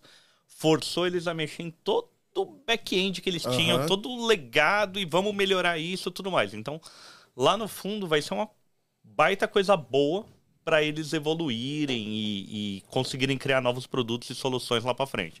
Agora, viajando, quando você falou de Open e tal, recentemente agora a Netflix criou um negócio que é o, o, o Open do catálogo deles, mas ainda fechado, assim, é, é- Pera, pera, do pera, catálogo não. O Open Do fechado. perfil. O Open O Open fechado. fechado. Olha o que acontece. Tira, tira, acontece. tira, tira a cerveja dele. Olha só, é, Eu vou dar mais cachaça pra ele. Tá ficando bom isso aqui. Você tem, você tem sua conta lá, né? Na família, sei lá, você tem um, uma conta com, com tua namorada aí. Daí aconteceu alguma coisa, enfim, na vida, ela vai ter a conta própria dela. O que, que acontecia? Putz, nova conta, catálogo zerado, já era, perdeu todo o histórico, perdeu Tua isso. vida ali, pô. Pô, você quer perder o, todo o histórico que você tem no, no teu streaming? Você não quer. Então a Netflix ela já permite agora que você fala, não, eu quero exportar minha conta para uma nova. O fechado por quê? Porque dentro da Netflix ainda. Sim. Imagina se puder portar isso aí lá na frente entre streamings.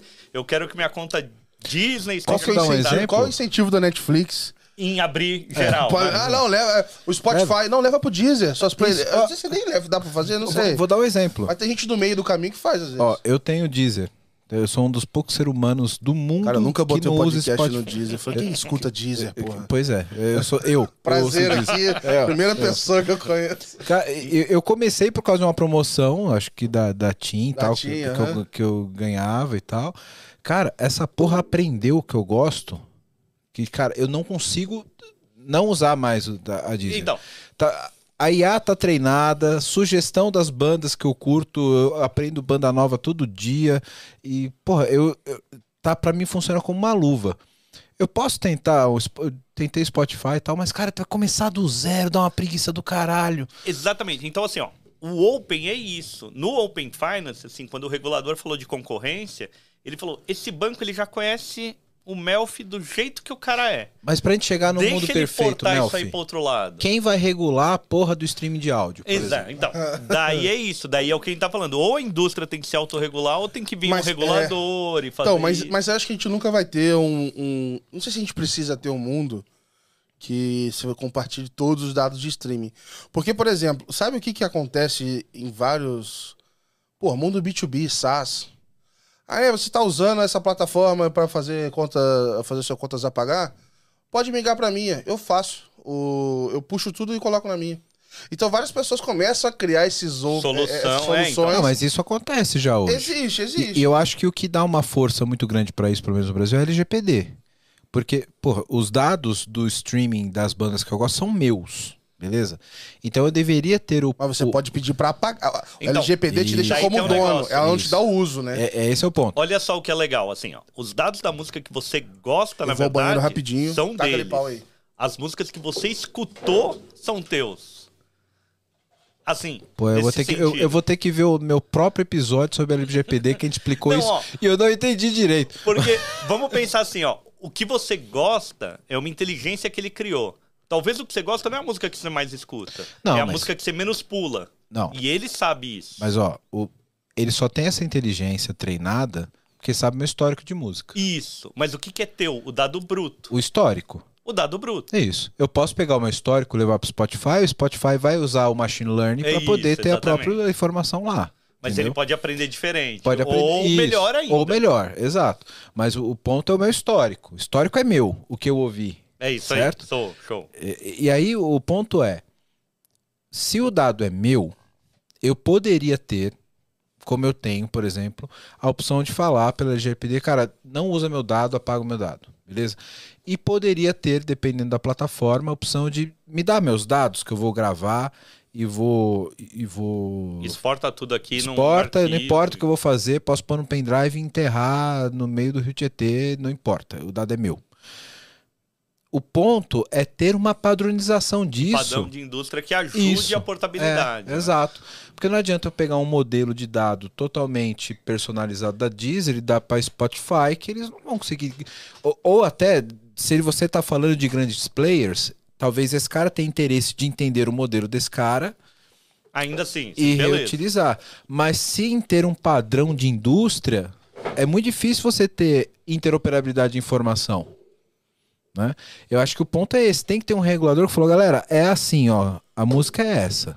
E tem que ter o tempo que o cara escutou, se ele pulou ou não, Isso. se fez isso, se fez Isso. aquilo. E o enfim. campo música chama assim, Mas aí entendeu? entra a história lá atrás, que eu falei com o Melf aqui, do regulado e o não regulado. E aí abrindo da questão do finance.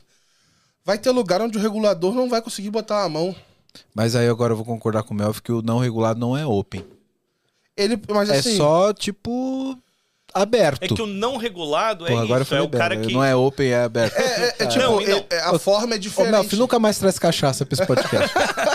É que assim, ó, o, o não regulado Open é aquilo. fechado. É o cara que conseguiu criar o uma open solução. que não é open, ele é aberto. o, o, o, o- uma solução. Não, o, o, o lance do Open é aquilo que a gente falou de nome enquanto ele tava lá fora, né? Tipo, o Open não necessariamente é aberto. Igual o Open Source. É liberdade, é um código livre, não é um código aberto. Ele pode ser aberto, é uma das características dele. Mas ele te traz liberdade de modificar, de aprender, de fazer isso. Então, assim, o Open Finance, apesar da gente traduzir aqui como sistema financeiro aberto, ele tem que trazer algumas coisas assim da liberdade do usuário poder portar aqueles dados, da liberdade de não poder fazer nada e não usar. Ó, vou te dar um exemplo. Eu gosto do conceito lá mesmo. Pra mim, eu coloco tudo no mesmo balaio. Mas há poucas semanas foi anunciado um produto novo da Plaid, que é a empresa lá dos Estados Unidos, lá de quase um bid funding, que eles estão consolidando tudo que é dado de wallet de cripto, assim, mais de 300 cripto lá. Tudo em screen scrapping, assim. E fizeram lá o open deles. Então você vai lá, tu vai ver tudo junto lá. Ah, tem uma que você compra um tipo de ativo, a outra que você compra outro. É que não é bem um open, é um hub, né? Se os outros. Se, não É tá é aberto um hub todos. e ele te joga a API do outro lado. Então tem, Ah, é, tá. é, é, é Tá. assim. É, é, Ele lado- agrega e ele abre. O lado open, exatamente. Você consolida tudo lá e ele vai jogar. Entendi. Então, um- Ele cria a API dele. Só que é isso. É uma outra pessoa que, que queira vai ter que usar dele, entendeu? Tá na mão dele, né? É. Então eu tenho que passar por ele pra chegar num cara que não tá preparado. Ele é um grande, né? é um grande hub facilitador, e daí é Sim. isso. Ele é um Open API, assim. É, Mas, é, é. é- E, e eu acho que uns caras como esse, vamos dizer assim, eles vão ficar entrando em lugares onde, pô, o regulador não entra. E aí, se o negócio for crescendo e surgir uma demanda, tipo, um interesse público naquilo ali e tal, aí você regula, entendeu? Eu, eu acho que é meio que nessa linha, assim, tipo. é, quan- Quando a gente pensa em outros tipos de dados, porque aqui no Brasil mesmo, Open Finance, tem alguns dados que eles não entram. Então, por exemplo, recebível de maquininha de cartão de crédito da PJ. Cara, o Open Finance não vai lá pegar essa informação. Mas é informação interessante para quem vai dar crédito para uma empresa. E aí, o que, que, você pode fazer de alternativa? Pô, aí o cara vai lá e usa o não regulado e vai se virar e tal. A partir do momento que é, o Open Finance resolveu outros problemas, fala, opa, esse dado aqui é legal, vamos tentar abraçar ele. Aí poderia entrar um aditivo de escopo né, e então... tudo mais. Mas assim, quando eu penso no futuro, acho que a gente vai ter que ter padrões de dados. Assim, eu não sou arquiteto, pô, eu sou de, porra, de negócio, de administração. Mas eu entendo que, cara, vai ter que ter algum tipo de sementinha, igual tem um, um padrão lá do Pix, lá, um ISO, sei lá o quê, ou a mensageria que é internacional para esses opens terem a chance de se conectar tudo lá na frente e, e não Isso. ser, vamos dizer assim, tomadas diferentes e a gente ficar com outro Sim. pepino e ter que ter os integradores de open. E esse é o problema. É, é, que, que é o caso que eu falei do, do, do streaming de dados. Não só global, um... mas de nicho também, né? Tipo assim, ah, não, eu vou ter que conectar. Ah, tá, fora do finance e outros é, nichos tipo... e outros segmentos. É isso aí. Mas eu vi, eu vi, inclusive, que o da Austrália é, lá já tem dado de luz, né? Essas paradas. Tem, é toda a parte de utilities, né? É... Luz, gás e tal. Eu achei louco, assim, que você pensar que são, são players com capacidade tecnológica totalmente diferentes, né? Então imagina você, pô, você. Uma coisa é você pedir pro Banco do Brasil, o Itaú, fazer uma API, outra coisa é pra Eletropaulo, tá ligado? Então, o, o que eu acho bacana nesse exemplo é que não conheço a Austrália exatamente em termos de classe social, mas para mim é um país rico. Mas assim, Pensa no Brasil, cara, se você puder ver o quanto aquela casa, né, um endereço, teve histórico de um ano de conta de luz e se ela pagou em dia. Às vezes aquele cara, aquela família, sei lá, nem tem conta em banco. Sim, sim. Não, não, não tem crédito. Não, é muito mais relevante. Não tem né? tudo. E daí você olha e fala, putz, pagou tudo em dia, né? Daí você fala, caramba, eu posso dar crédito pra esse cara. É, é a própria empresa... Pega a luz, aluguel também. É, então, a própria empresa de luz pode falar, meu, esse cara tá atrasado, mas ele sempre pagou em dia. Ah, a água ele tá pagando em dia, a luz ele tá pagando em dia, o gás ele tá só ah, então vamos aqui dar um crédito para ele fazer. Então tá faltando, é, é, isso. A indústria se beneficia do, do Open, no meu ponto de vista. Só Sim. que é, é, é, é, um jogo ganha-ganha, mas a longo prazo, sabe? É. Vai ter que investir uma puta de uma grana. Eu, eu, assim, eu tenho muito na minha cabeça que as principais alavancas que vão facilitar o Open, elas não estão na mesa ainda que é essa questão da identidade digital. Legal. É... E aqueles métodos de segurança que você não precisa fazer o redirect lá. É, como é que você faz lá, tipo, igual na Índia, alguma coisa do tipo. Porque vai permitir você comandar esses, é, é, esses aplicativos, essas informações, sem ter que ficar passando pelo app. Tipo, diminuir a fricção disso. Então, quando essas, essas soluções aí de estruturantes que removem fricção e tal entrarem na mesa, a gente vai ter dado correndo na mão de todo mundo e a galera vai conseguir criar mais coisas em cima. Então aí que eu acho que vai pegar fogo, assim. Hoje, eu acho que é aquela história do. Tinha uma frase que eu li esses dias assim, ah, putz, é. Não, não tem, sei lá, alguma coisa do tipo assim, putz, a pior forma, maior desperdício é você ser eficiente em, em fazer algo que, tipo, não era para é fazer. É. Então, tipo, hoje. Fazer bem aquilo é errado. Exato. Então, assim, hoje, o que a gente tem hoje de solução e tal, tem muita fricção. Funciona e tal, é um negócio legal, mas tem muita fricção. Então, acho que, assim, ele ainda vai mudar radicalmente pro futuro. É, vai tirar muita fricção e aí o dado vai correr solto. Aí que eu acho que vai. O pessoal vai, vai pirar, assim, em, em criar soluções, porque vai ficar, tipo assim tão fácil quanto encaminhar o um e-mail, sabe? Você mandar os teu, teus dados para algum lugar e seguir tua vida. Olha que legal. Mas vocês acham que, só fazer um, um, uma pimenta aqui para você comentar, meu filho. Vocês acham que o, o mercado, o interesse comercial vai permitir chegar nesse ponto? Vai, cara. Eu acho que vai. Principalmente por conta do, da história do regulador, assim. Porque a gente já, a gente já investiu muito para voltar atrás, entendeu? Então, porra, não, não dá pra ir pra trás, cara. Tem que ir pra frente. Ah, pra trás eu acho que não volta, mas será que alguém não vai falar, pô, não, beleza, tá bom aqui, já tem o um saldo. Não, não dá, não. não. Acho que não. acelera. Eu, eu é, acho... é, em termos de experiência, não de escopo, entendeu? Porque assim, se a experiência. Vamos dizer assim, pensa o seguinte: é, você tem hoje 10 milhões de consentimento, então pessoas que compartilharam dados 10 consentimentos pode ser. não é usuário único, né? Porque a jornada ainda tem muito problema. Então, se a jornada fosse muito mais fácil, talvez você teria 30, teria 50, muito mais gente usando. Então, muita gente desistiu no meio do caminho. Então, você imagina se aumentar esse topo de funil e tal. É, eu acho que é mais essa linha. Não é mudar radicalmente o resto. É a jornada de experiência, botar mais gente pra dentro, aumentar a aquisição de novos usuários, entendeu? Mas, ó, uma coisa que você falou que daí eu puxei um gancho aqui, o Wellington, que é velho, ele vai conseguir pegar isso aí. Eu sou o ancião da mesa. Mas assim, ó, Aliás, eu sou o único com a de barba branca aqui nessa mesa. tão fácil tenho barba direito. tão fácil quando mandar um e-mail. Cara, protocolo de e-mails, IMAP, POP3, SMTP, HT, daí, HTTP, isso aqui, tudo foi definido.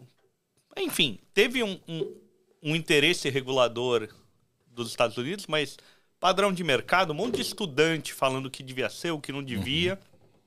É meio autorregulado até hoje. E Hoje a, gente, hoje a gente mal tem contato. Antigamente, Não, é, então, na não, nossa época, você tinha é que saber isso. os endereços dos SMTP. O usuário etc. final não precisa saber de nada, nem sabe que existe. Ah, eu, Hoje eu olho isso quando eu existe quero mais. agrupar os e-mails tudo em um só. Aí Não, mas é, é, digito no Google como é que é, faz. é né? em, sei lá, em 95, É, você 95%. precisava saber mesmo, é, assim, é. a porta que rodava aquele Você tinha que protocolo. instalar o Outlook Ah, ou o Thunderbird sim. na sua máquina. Ah, quando eu vou con- configurar, por exemplo, um e-mail num domínio novo, alguma coisa assim, aparece lá um. Aparece, né? A porta. Então, ainda é muito complexo, é isso, assim, de tipo. É- é- Mas você não tem um cara que perguntou isso em algum lugar e tá descrito passo a passo, não tem como fazer. Não, mas o, o, o lance é assim: a maioria dos usuários que usam e-mail não imagina que isso roda na porta X ou na porta Y. Isso, o- e o FTP. O que é um nem- IMAP, o que é um POP3. Exatamente. É, é, Só que o, o, o que eu ia pegar é muito padrão, assim, sabe? O padrão do mercado funcionou, foi evoluindo e alguns morreram. Tipo assim, é, é, FTP. Quase ninguém mais usa, assim, é, é, profissionalmente, né? Então se usa ainda, tal, nada contra, mas... Então é um pouco isso. Então eu acho que o Open Bank a gente tá na versão 1.0 disso, cara Uhum. vai evoluir muito e, e eu acho que a indústria vai abraçar, de talvez ser um padrão global e todo mundo começar a ver que gerou valor e, e vai avançar, talvez juntando todos os opens, né? Assim, nesse sentido. É, eu, aí eu já acho que quando você tem um padrão forte, com um regulador forte, a coisa voa. Que é o caso que a gente está falando aqui do, do Finance. Eu tenho dúvidas sobre, por exemplo, nichos não regulados, né?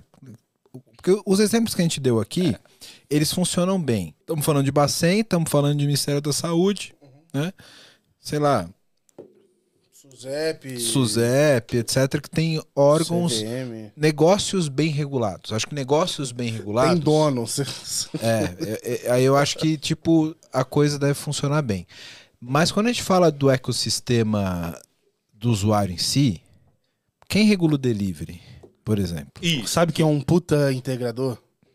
O List.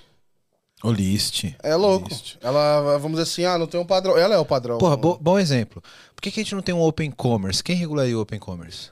Tem a menor ideia. então, exatamente. Daí talvez ah, um, um cara tem que criar e daí talvez uma plataforma de e-commerce aí. Então, mas aí entra Um- no que a gente fala comercialmente, né? O cara vai criar um padrão dele e aí o mercado começa, tipo, um querer sobressair pelo outro. Se você tivesse um regulador de comércio, não, cara, é assim, ó, você publica o seu protocolo desse jeito e aí todos os marketplaces vão ler o produto desse jeito. É- é- Realmente não dá pra desprezar o, o, o impulso que o regulador dá, velho. Conclusão é, É, o seguinte: a gente vai ter que ter o Ministério dos Dados. Acabou. Dos que, que talvez seja realmente a ANP lá, Agência Nacional de É, Privacidade de Dados. Porra, mais, seria assim. sensacional se tivesse é- padrões de, de, de cadeias de mercado pra isso. começar a definir padrões de indústria. Mas daí pensa, né? Tipo assim, o, o, o open bar, que não é beber livremente, mas é simplesmente seus dados que você consumiu dentro de um bar poder ser Na Na para uma outra Open Bar, era mais legal, era menos nerd e mais Era- divertido. era- Mas imagina você pegasse todos os dados que você consumiu de álcool e poder levar para o novo bar que você está frequentando e ele vai te oferecer uma bebida que você gosta, entendeu? Aí, ó, Open Bar. E daí quem vai regular isso? Deixar na mão de uma agência, deixar na mão do mercado. É, é, é muito dado também para regular, né? É que aí não é o dado, é o metadado que pra você regular, né? É o, a cara do dado. Não, É. mas aí, é, aí entra a complexidade, porque entra uma infinidade de SKUs que, que você não consegue. Sim, enfim. tabela espelho e etc. Mas aí, por exemplo, o Open Bar seria parte do Open Commerce. É um, Cara, um segmento do Open é, Commerce. Open aí, né? Finance, pra você ter ideia, é, o pessoal Talvez. tem problema de interpretação, do tipo assim, olha, este campo aqui, quantos dias ele tem a conta com você? Aí vem negativo. Tinha coisa nesse nível. assim. É, então, a Tipo, qualidade dos dados. né? A- Aí você imagina quando. por ah, vou dar um exemplo aqui do Open Insurance, se não me engano. Acho que isso aconteceu, mas pode falar melhor. É, talvez Investments vai acontecer algo parecido. Porque eles precisam até padronizar alguns nomes de produtos. assim, Sei lá, seguros. É, às vezes o cara cria lá, vamos dizer assim. Tem um pouco mais produtos diferentes do que o outro, tem um nome diferente e tal. E aí você tem que começar com SKUs iguais para você padronizar. É um pouco no crédito também isso. Cara, é, eu eu acho isso. Vou, vou, Porque vou- imagina, eu tô, eu, tô, eu tô mandando um crédito pro cara que, que é um crédito Sim, de 12 é. meses, o outro manda de um mês. Sim. E, e sabe o que eu acho uma merda do caralho? Vou- Desculpa aqui o desabafo. Isso, ele é muito imaturo ainda no mercado financeiro, né? E a gente tá avançando pra caralho aí. No, eu tô falando palavrão, vou tomar. O, o YouTube vai. Vamos o YouTube mudar, vai me fuder. Vou, vou, Aí é foda. vou, vou, vou- vou pegar leve. É, então, no mercado financeiro, você tem isso muito incipiente ainda. Essas. Vamos chamar de tabela de domínio, né? Os, os produtos, etc. E, cara, em saúde isso é tão maduro, tão maduro. Por é que, exemplo, pô, o cara não, não inventa uma cirurgia Então, pique, é- não sei é- o que lá, prêmio, caixa. mas mensal. remédio, por exemplo, remédio é padronizado, velho. Remédio, você tem uma tabela universal de remédio. Então, mas remédio não é bagunça, entendeu? É assim. Então, é que é isso, né? Tipo, que no aqui seguro é uma eles foram prêmio. é um mas não é seguro, bagunça não sei o porque, por quê? Porque é regulado. Mas então, mas por exemplo, Isso tá seguro, regulado. eu acho que assim, faz sentido algumas coisas lá ser diferentes, mas eles fazem, pô, o que, que é essência? O que, que é igual? Ah, é o prêmio, é não sei o que lá, é a taxa que o cara Não, paga. beleza, mas a minha crítica, Gabi, é o seguinte: por que, que a gente tem uma regulação tão forte de controle de dados? Nem, por exemplo, o TIS tem código TUS para todos os procedimentos de saúde que você tem de consulta, cirurgia, etc. A gente tem, por exemplo, é, é, uma tabela chamada LOINC, que é também para tipo procedimento que você realiza dentro do hospital, etc. Tem outros dicionários que são proprietários que você pode adotar ou não, e você tem protocolos que são padrão, mas você não tem o peso do regulador para botar essa porra para funcionar. No financeiro, no Open Finance, você não tem esse tipo de domínio Pô, é que tem dos que... dicionários. É. Pela regulação não ser tão rígida nesse sentido, e tá funcionando muito melhor o Então, Open do que mas- o Open Health. Então, mas, não, mas algumas coisas. É... Então, aí essa questão de funcionar ou não, eu acho que parte muito mais pelo. pelo é, Decidimos fazer, vai ter que ser feito, e aí se virem Sim, aí, é. do que o contrário. Sim. Porque assim, o Bacen ainda restringe muita coisa do que você pode fazer. Então, sei lá, um banco, é, quando você tem uma conta corrente, você só pode cobrar por algumas coisas, sei lá, saque. É um negócio bem bizarro, assim. E que a lei é antiga e acho que algumas coisas até estão mudando agora. Então, trava um pouco. Mas assim, pô, você pensa lá em seguro. Pô, o cara criou o seguro do iPhone, o negócio que o cara inventou agora. Aí o outro faz um seguro, é, sei lá, pro inventário de skin, porque o cara tem um inventário na internet ne- um negócio que vale muito dinheiro. Então, acho que assim, é, não ter esses padrões, vamos dizer assim, ter um padrão só minimamente ali, que é o prêmio, não sei o que, não sei o que, tipo, é ótimo porque dá espaço pro cara criar Pelo também. menos um grupo de produtos. Exato, só que aí no final, pra quem vai fazer, tipo, uma das soluções que o Open Bank falava era criar marketplace. Pô, como é que tu compara coisas, sabe? Às vezes você vai comparar laranja com melancia. Sim. É, então, daí eu acho que entra no- na questão da saúde, do banking, etc., do tipo. é, Mas em banking ainda não tem o grande comparador, talvez em saúde também não, de. Putz, esse plano perto desse, o que, que é melhor, né? É, no plano é. de saúde. Essa conta universal XPTO versus a conta estudante Biriri Bororó. E daí entra nisso, de tipo, mas essa oferece, no caso do, do Banco Central, é, um, é, é bem estruturado, né? De tipo, ah, tal produto, ah, isso aqui é, sei lá, atualização cadastral, ah, isso aqui eu cobro, isso aqui eu não cobro. É saque, ah, isso aqui eu Sim. cobro, isso aqui eu não cobro. Ah, não sei o que, isso aqui, ó. Então tem a listinha lá de itens, etc e tal. Mas é difícil comparar, porque daí aquele cara fala assim, ah, eu, sei lá, é, eu criei um novo produto, um novo serviço, uma coisa diferente É. que ninguém faz, sabe? Sei lá. É, aí tipo, eu- é o saque com entrega. Mas dá pra chegar lá, viu? Na, de Co- moto. na, na É. Coreia do Sul estão conseguindo é, ter uns agregadores lá que tem marketplace funcionando de, fala, olha, Tu me Aí- dá aqui em poucos minutos, eu te mostro todos os comparativos, assim. Porque daí é o lance, assim, você fez um exame, mas daí o exame com entrega em casa. Daí, putz, tem um preço diferente, tem um benefício. Sim, né? é, é que aí são, são coisas que a gente tem que colocar os pesos corretos nas coisas, né? Quando a gente fala de, de dado que é transacional do teu uso do produto, aí é ok ser regulado. Mas se, se você coloca uma regulação dessa, por exemplo, para o cara delimitar o que o produto pode oferecer ou não, aí você está engessando demais. Vou fazer um paralelo com saúde do que você falou. Beleza, eu posso ter o, o exame que eu vou na tua casa, faço a coleta, te levo no colo até o hospital, lá você recebe uma massagem, faz o exame, beleza. O que é regulado é o resultado, entendeu? O que é regulado é tipo, tá aqui o Sim, teu sim. protocolo, Então, o resultado no não sentido importa do como você laudo, coletou. Isso. não o dado bruto do exame. Não, lá do Então, mas aí o Open Health, por exemplo, ele, beleza, numa ótica de marketplace, de verificar preços e tal, esse serviço, ele não deveria ser comparado ao serviço que o exame foi feito no hospital. Porque Sim. o preço, o pricing ia ser diferente e tal. Exato. E, e aí, beleza. Puta, vou, vou descartar esse. Qual que eu posso garantir que é igual, que são comparáveis? Aí ele ia ter que achar um que, pô, sei lá, retirar sangue em jejum no hospital. Pô, beleza. Aí, aí esse dá pra colocar no comparador. Porque isso é uma das, uma das soluções que o pessoal coloca, assim, putz, pô, quero financiar uma casa. Pô, quero ver quais são as melhores opções pra financiar. Quero comprar um carro, quero pegar um empréstimo. Bate no consignado de todo mundo, bate no, no crediário de todo mundo. Qual que é melhor pra mim? Cara, isso eu acho que vai ser uma merda padronizar.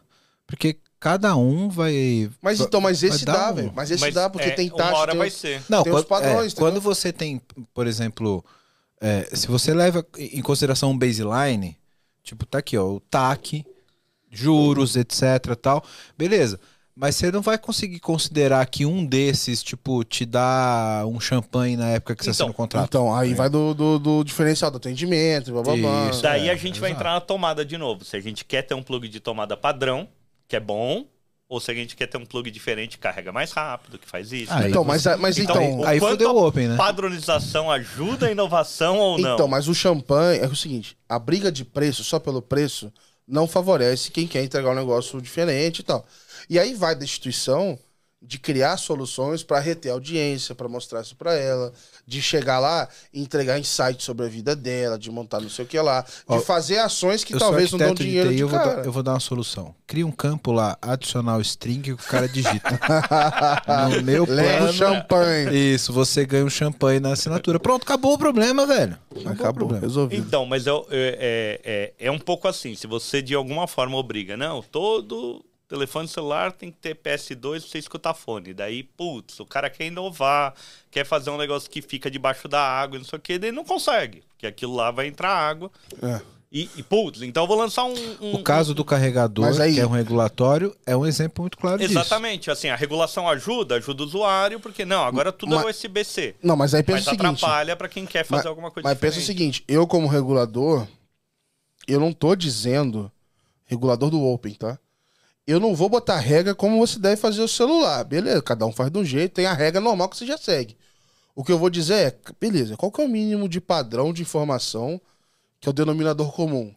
Pô, carregador, beleza, tem ou não tem? Quanto dura a bateria? Sei lá. Qual que é o watts da bateria? E, e eu posso Isso. ir até aqui só.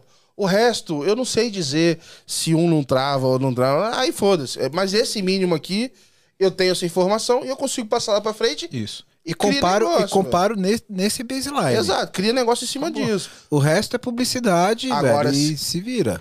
Entendeu? Agora, se alguém quiser viajar nesse outro, aí é o quê? É o não regulado. Aí, É o extra, né? É o aí Não, eu- porque eu tô pensando no, no open bar lá que vai ter uma caipirinha. Daí não vai falar nem se foi de vodka, se foi de, de limão. Não, Você é, pode ter um aí, SKU pra caipirinha de vodka e uma caipirinha. Esse Qual pra foi mim o não- tamanho, PMG? Então, mas esse pra mim não existe padronização suficiente pra Pra chegar lá. é, tipo assim, pra ter um interesse público e falar assim, putz, é, de repente era mais fácil eu pegar o dado de Open Finance desse cara, saber o quanto ele consome em bar, e aí eu pego onde ele gastou o CNPJ pra saber a região, aí eu Isso. dou uma enriquecida, sei lá, tô chutando aqui. Ou, por exemplo, se vamos, vamos, vamos estimar aqui, vamos viajar. Existe o Open Commerce. Eu sei que você toma caipirinha. Entrei lá, opa, o Melf toma caipirinha. Aí entra o meu diferencial. Seu Melf, se eu tomar caipirinha, o que, que você prefere? Vodka, cachaça, Isso, daí etc. pode, daí Cara, vai ter que Mas eu já sei, né? é, aí eu já, que é o que a gente falou, né? O que a gente falou lá no começo. Pô, eu confio na informação até certo ponto. Depois a responsabilidade é minha de enriquecer o Vou, dado. vou te dar um exemplo que aconteceu agora. Tem alguns meses. Isso eu achei no Twitter. Não foi nem o Banco do Brasil que postou. Fazendo propaganda gratuita deles aqui. Basica- Abraço, o Banco do Brasil manda proposta. basicamente. Ó, a gente fala lá com o pessoal pra exato, patrocinar o exato. Não, também fala. Pra patrocinar, são mão de vaca, meu irmão. É foda. O Last Open, o Last Open tá aberto também pra patrocínio. Tá, tá à vontade, irmão. É, é sempre. É open, é open. Open. É, Already open. Always open. a gente. é, o cliente compartilhou o dado com o Banco do Brasil. O Banco do Brasil viu que esse cliente compra na Amazon. E aí, por alguma razão, não lembro exatamente o que, que era, o cliente, quando compra pelo marketplace do bebê, qualquer coisa assim, ele tem um desconto na hora de comprar na Amazon. E ele mandou isso no WhatsApp pro cara. Falou: Ô, a gente viu que você compartilhou o dado, compra por aqui, cara. Tu tem desconto e tal. E segue tua vida. Pô, o cara ficou felizão. Tipo assim, porque ele recebeu o negócio ali e tal, que é um gatilho pequeno, assim. Então eu acredito que, como a gente falou lá atrás da bala de prata, vão, a gente vai criar vários gatilhozinhos desses, assim, pra descobrir o momento. Então, ah, o cara que, putz, é pai de pet, o cara acabou de ter uma filha, casou, entrou na faculdade, o cara bateu o carro, viajou, teve o voo cancelado, foi uma merda a viagem dele. Eu acho que a gente vai criar Momentos de vida e pequenos momentos. vários, vários. Você vai ter que ter uma área criando esse negócio, porque ele não vai dar ROI sozinho. Mas quando você tiver mil gatilhos, tiver 100 mil gatilhos, você fala, caralho, esse banco me surpreende toda hora. Sim. Ele vai criar coisas toda hora. Mas assim, por quê? O dado de finance, quando a gente pensa num pareto, pô, ele diz assim, 80% da nossa vida. Ele diz muito. O que, que complementaria o dado financeiro tão bem? O do Google, só. Sim. O que, que a gente digita no Google? Que, aliás, eu já falei em vários podcasts. Tenho medo, porque o meu, todas as perguntas burras eu faço no Google. Não gostaria de compartilhar isso Agora, cara. olha só que o que o Gabriel trouxe, assim. O banco no contexto. Cara, quantas vezes seu banco te ajudou de maneira preditiva, proativa? Não pediu nada em troca, não sacaneou. Em contexto. Não, pô, você tá precisando comprar uma casa e ele já sabe, ele vai te atender no contexto. Você tá lá no mercado e ele sabe o contexto e tal. E hoje não é assim, o sistema financeiro é fora de contexto. Com o Open, a gente espera que o Open Finance, enfim, atenda dentro de um contexto, e Open Health e, e todos os outros Open dentro de um contexto, entendeu? Tipo assim, é, é, que é o que, sei lá, o TikTok sabe fazer muito bem. Sim. Você abre aquele aplicativo 3 horas da manhã, ele vai te entregar um conteúdo para aquele horário, para aquele momento. Vocês acham, então, que, por exemplo, as, as instituições financeiras como um todo, os bancos, elas têm um ouro na mão, tanto quanto o Google tem sobre comportamento, Tem, e os tem. caras não utilizam isso Eles hoje. sempre tiveram. E, por exemplo, o dado do Open não é novo pra ele. É novo se vier do Santander, mas Sim, ele tem um monte é, de cliente é, que é. ele tinha o dado completo dele ali. Sempre teve. Então né? eu acho que assim, eu até falei com o pessoal, cara, o Open Finance, ele é uma. É um cutucão, assim, nos bancos. Cara, se mexe aí. Porque tudo que a gente tá, vamos dizer assim, imaginando que vai chegar, al- almejando e tal, já poderia acontecer. Então o pessoal vai ter que se mexer, porque é muito dado, é muita coisa. Então, assim, não dá pra menosprezar a complexidade disso, que é difícil pra caramba. Mas volta aquela questão que eu te falei do Roy.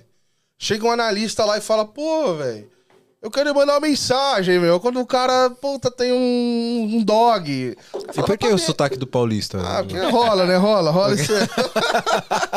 Mas Às vezes rola. Mas, tipo assim, sozinho esse gatilho não, não dá ROI. Então ninguém vai aprovar, ninguém vai nem ouvir. Só que agora o mercado tá falando assim, porra, a gente tem que pensar diferente. Aí tá, estão nascendo essas coisas. Mas olha assim, é...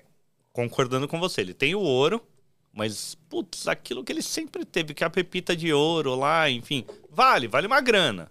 Mas tá lá, armazenado e Exato, etc. exato. Ele transformou aquilo numa joia bonitinha, colocou uma assinatura, colocou uma utilidade para aquele dado? Ainda não. Para colocar um anel, uma corrente, um. Na hora que eles colocarem utilidade naquele ouro que eles têm. Porque, convenhamos, nunca Aquilo- precisou, né? Ah, É então, isso, mas sempre brilha deu muito mais, né? É o que a gente tava que- falando. Ele tava com o frango rodando na padaria ali e com a porta fechada. Abriram a porta de vidro, os cachorros estão ali, ó, olhando. Então, assim, acho que o que vai ser legal agora vai democratizar esse acesso. Assim, vai ter uma diversidade de pensamento e de ações e tal em cima desses dados. Então vai vir uma fintech lá com meia dúzia de moleque maluco, vai pegar esse dado e vai tentar fazer umas coisas diferentes, entendeu? É e aí isso. isso provoca o banco a falar, vou mexer também. Se o banco não fizer a polida daquilo, alguém vai fazer agora. E se alguém acertar a mão, fudeu. É, meio que isso, cara. É meio que isso. Bom, você que tá vendo esse podcast da hora, tá vendo um monte de problema aqui que a gente tá colocando, né? E quer uma ajuda aí na sua empresa, faz o seguinte: entra no site aqui da VMBears que a gente pode te ajudar. vmbears.io. Nós somos uma empresa relacionada à arquitetura de soluções, a modernizações de aplicações, também atuamos no- na frente de DevOps para ajudar vocês a serem extremamente ágeis. Então, dá uma olhada no nosso site que vai estar aqui embaixo, vmbears.io. E lá você vai poder ver um pouquinho da nossa história, dos nossos profissionais. E aproveitando, se você for um profissional da área de tecnologia que está afim de trabalhar numa empresa legal, um monte de colega gente boa e tecnologia de ponta, manda um e-mail para peoplecare.vmbears.io. Aí já. Agora eu quero meu show, velho.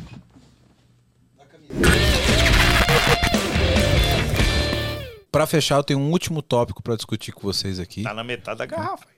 Caramba, bicho, né? Meu Isso Deus, aqui- cara. Se eu beber esse, esse- negócio vai deixando a boca mole. Eu, vou, eu vou fazer o Open Jesus. Open glicose. Vamos lá no Open Health testar. Web3. A gente fala muito do, do, do Open Finance e do Open Banking, muito pensando no mundo real nosso aqui, na, na economia real, né? Porque é uma realidade nossa já, né? Pix, Open Banking, etc., ela está muito no nosso mundo real de fato. Quando a gente fala de Web3, metaverso e etc. Macaco, NFT. Isso, macaco, NFT, etc. É, JPEG de bichinho, esse tipo de coisa. Inevitavelmente, você cai no mundo do cripto justamente por ter uma incompatibilidade do mundo financeiro real com o mundo da Web3. Eu quero abrir uma discussão com vocês para o seguinte. Teve um episódio que a gente fez sobre metaverso, foi lá no Metaverso Summit, vou deixar o link aqui embaixo para quem quiser conferir, que uma das coisas que explodiu minha cabeça sobre o uso de, de- do metaverso, uma coisa chamada Digital Twin. Você já ouviu falar? É Digital Eu não, Twin? eu não. É você ter uma versão tua Sim, sim. virtual que carrega todos os seus dados reais, inclusive, por Uma exemplo, versão gêmea, né? uma versão gêmea tua, né? Isso é um conceito, não é uma estamos muito longe dessa realidade ainda, mas eu levo todos os seus dados, as suas informações para o mundo virtual e eu posso experimentar nesse teu gêmeo virtual. Isso tem uma aplicabilidade muito grande, por exemplo, no mundo de saúde. Se eu tiver o teu o seu prontuário eletrônico extremamente padronizado, com tudo isso que a gente falou aqui, é, bem ajustado, concentrado com todas as suas informações, eu levo seu prontuário de saúde para lá. Eu posso, por exemplo, experimentar qual que pode ser o melhor tratamento de saúde para uma patologia que você tem hoje. Então, tipo, ah, ó, tem a opção A, B e C, vamos aplicar os três no seu Digital Twin, vamos fazer uma simulação e saber qual é a sua Caralho, probabilidade. irmão, que viagem, meu. Estamos É, um aqui- pouquinho longe, talvez, mas tá Caralho. chegando lá. Sim. Mas o, o, que eu, o que eu quero entender com vocês é porque, o- qual é a distância que nós temos ainda desse, desse mundo de simulação e de Web3 do mundo real financeiro com o Open Banking? E por que, que a gente tem essa facilidade de falar em cripto para isso e não de dinheiro real, como por exemplo hoje? Eu vou, vou, vou trazer assim primeiro aqui, ó. é, em três momentos do sistema Pô, financeiro. vou até no banheiro depois dessa Vai aqui, lá, vai lá Já- que. É, Essa é mais- cachaça aqui não... a Tô gente falando tem diurético isso aí. Ó, olha só o que aconteceu nos últimos anos, assim. Quando a gente, o Banco Central, a gente não, né? O Banco Central estabeleceu os pagamentos instantâneos, ele deixou o sistema financeiro dinâmico, instantâneo, 24 por 7, real time, enfim, de acordo com o que precisava. Quando a gente falou aqui de Open Finance, todo esse episódio e tudo mais, conectado. Quando a gente fala agora de real digital, CBDCs, que são sim moedas digitais emitidas por o Banco Central, daí a gente está falando de um sistema financeiro inteligente. O que, que é isso no sistema financeiro? A moeda, hoje, ela não tem uma inteligência. Eu pago para você e você realmente me entregou aquilo. Putz, ó, compra de um automóvel, né? O que, que eu faço primeiro? Eu registro aquele documento falando que, que você me transferiu o documento ou primeiro eu te pago e depois você registra o documento? Se a moeda tiver uma inteligência falando assim, não, eu pago numa conta depósito, mas a partir do momento que for depositado, realmente isso aí cai para o Wellington, se não, dá um rollback e volta para mim. Isso, Bitcoin, Ethereum e tudo mais, tem a capacidade de fazer São smart os, contracts. os smart contracts, isso. Os CBDCs, que é o real digital, que a gente vai ter em 24. Tamo, tamo perto. Em 23 a gente vai pilotar um monte de coisa em 24. Daí a gente vai ter uma moeda emitida por um regulador que tem essa capacidade de, de navegar no metaverso, né? Tô comprando um NFT.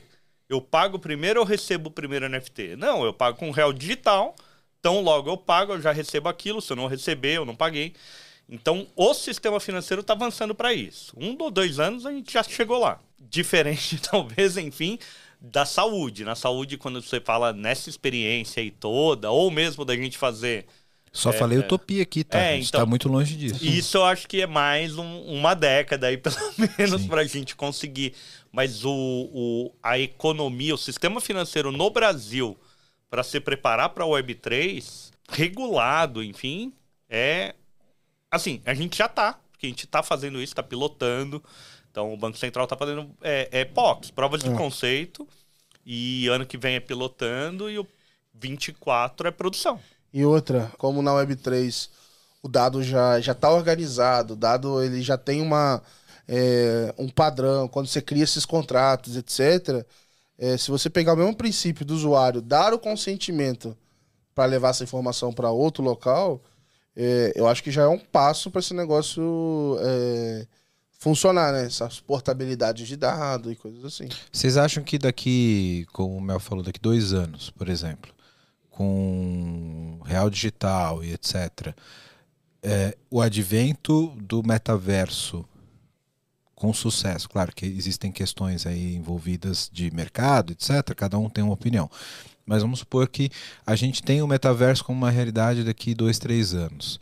Eu posso, por exemplo, pegar minha carteira digital que eu tenho de reais aqui e, de repente, através da interoperabilidade, transformar isso em reais digitais e ir para o metaverso com o dinheiro que eu já tenho na minha própria carteira? É isso. Eu acho que dá pra fazer os dois ainda, tá? Você pensar no, no GTA RP, que hoje, na minha GTA? opinião, GTA RP é o principal metaverso hoje. É, inclusive, as marcas estão lá pagando pra fazer propaganda. Precisa anotar aqui, GTA. Então, o que, que, que a galera faz lá? Ele pega o GTA V, cria um monte de mods, e aí eles criam um mundo genial. fictício, onde as- e é RP de roleplay. Então, a galera tem que, de fato, interpretar um personagem. Então, e cara, fazer, né, todas as Isso em cima da ações. engine do GTA? É, GTA. cara, digita na Twitch lá. bonito, você digita no GTA, no- na Twitch lá o GTA RP. Caralho, me senti um tiozão de 90 anos. já cara, mas é loucura. parada. Tipo assim, o cara faz uma live. Tipo assim, um finge que é policial, ele faz perseguições. Tem um cara lá, um loucão, que ele só fica fazendo um, um- como se ele fosse o, o helicóptero. Ou não sei o quem foi pela avenida. Entrou à direita e na sul e não sei o tra- ele tem um trampo, cara. Ele entra no GTA pra ter um trabalho, tá ligado? Então, e tem vários mundos. Pra você entrar no mundo é um processo seletivo. Cara, é loucura, assim.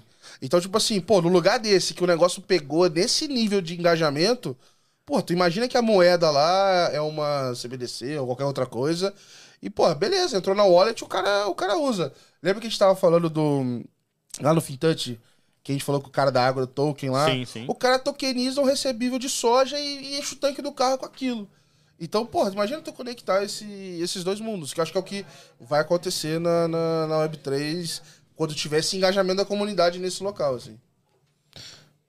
Vamos lá, vamos. É, é, ó, é, trazendo uma linha do tempo. O, o real digital ele vai usar a gente tanto no mundo físico existente e daí numa compra de um automóvel. E daí quando a gente parte para um, pra uma Web3, é isso, de putz, eu preciso comprar tokens, ou eu preciso comprar moedas virtuais, preciso... Hoje você não tem uma transação segura para fazer isso. É, é, qual que é a confiança que vão te entregar aquilo? Nenhuma.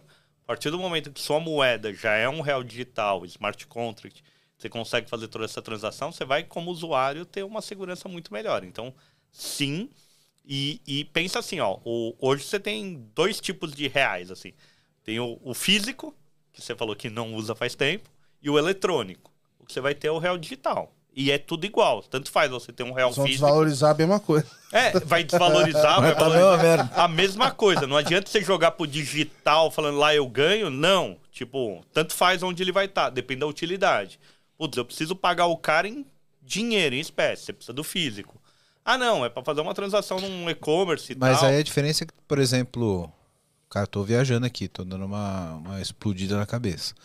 Ao invés de eu ter lá meu Pix, que é meu celular, eu vou ter meu token, que é endereço da minha wallet de real digital. É tipo Um isso? pouco mais simples, cara, porque assim, ó, é- é, você vai pagar o coco na praia, você vai fazer um pix pro cara ou você vai pagar em espécie. Ah, tô alugando um carro. Daí você vai falar, ah, então eu vou mandar pra você um pix, só que de real digital. E daí com isso vai sair da tua carteira lá um pix de, sei lá, cinco conto. E daí se você devolver o carro em ordem, isso e aquilo, putz, volta pra você três porque o aluguel era dois, entendeu? Então, tipo, toda aquela garantia que de repente antes você tinha que ter através de uma bandeira de cartão, ou dar um cheque calção, sei lá, num hospital, alguma coisa assim, o dinheiro vai ter essa inteligência, o real digital. E daí você vai precisar de real digital para pagar isso. Que era o famoso PagSeguro antigamente. É, o Mercado Pago É, o lá, Mercado né? O Pago Mercado lá. Pago não, é o. É, é- Era- é dentro do Mercado Pago uma compra É. garantida, né? Um Isso, negócio é, desse. é. Só não vi um tijolo, 14 dias. Então é isso. Tipo assim, é, isso, Tijolo, né? A, ou a confiança não tá no e-commerce, a confiança tá no dinheiro. Então você vai poder comprar de um cara no Instagram e eu pagar não sei corre- quem é. É, exa- e, e daí um pagar correio contract. digital e daí tem toda essa garantia de na hora que chegar, fez, fez, o dinheiro pagou. Então o, o smart contract fica no dinheiro. É, é sem precisar usar uma moeda pública, sei lá, um Bitcoin, um Ethereum, etc. Você está usando uma moeda que é o real digital. Então, populariza legal isso aí, né? Cara, se vocês toparem, vamos fazer um episódio só pra- sobre real digital, que esse assunto já me explodiu 50 perguntas na cabeça aqui. Se vai ter uma chain própria, pública, regulada pelo governo. Não respondam. que A isso gente, não é a gente. Eu responde no sei, próximo, é. mas dá para explicar bem legal como vai funcionar isso, vai funcionar bem, assim. Vamos, vamos, vamos marcar uma próxima aí. Boa, boa. Muito bom. O, o que, que a gente precisa falar aqui só, já que vai fechar, meu? Que assim, a gente falou que dá trabalho pra caramba fazer isso, não dá, Gabriel? Muito, irmão. Quantas pessoas estão trabalhando no Open Finance no Brasil hoje, assim? Cara, se você digitar Open Finance no LinkedIn, botar só português, tu vai achar mais de 15 mil, 20, assim, por baixo, por baixo.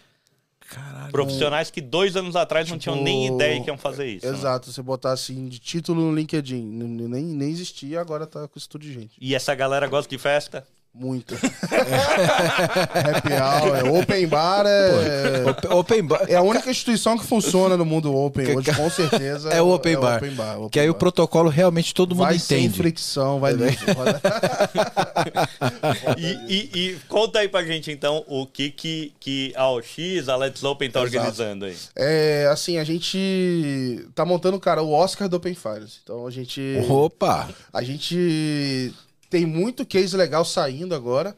Então, entrando na rua, tem soluções, agregador daqui, dali, é, iniciação de pagamento, tudo que a gente falou um pouco.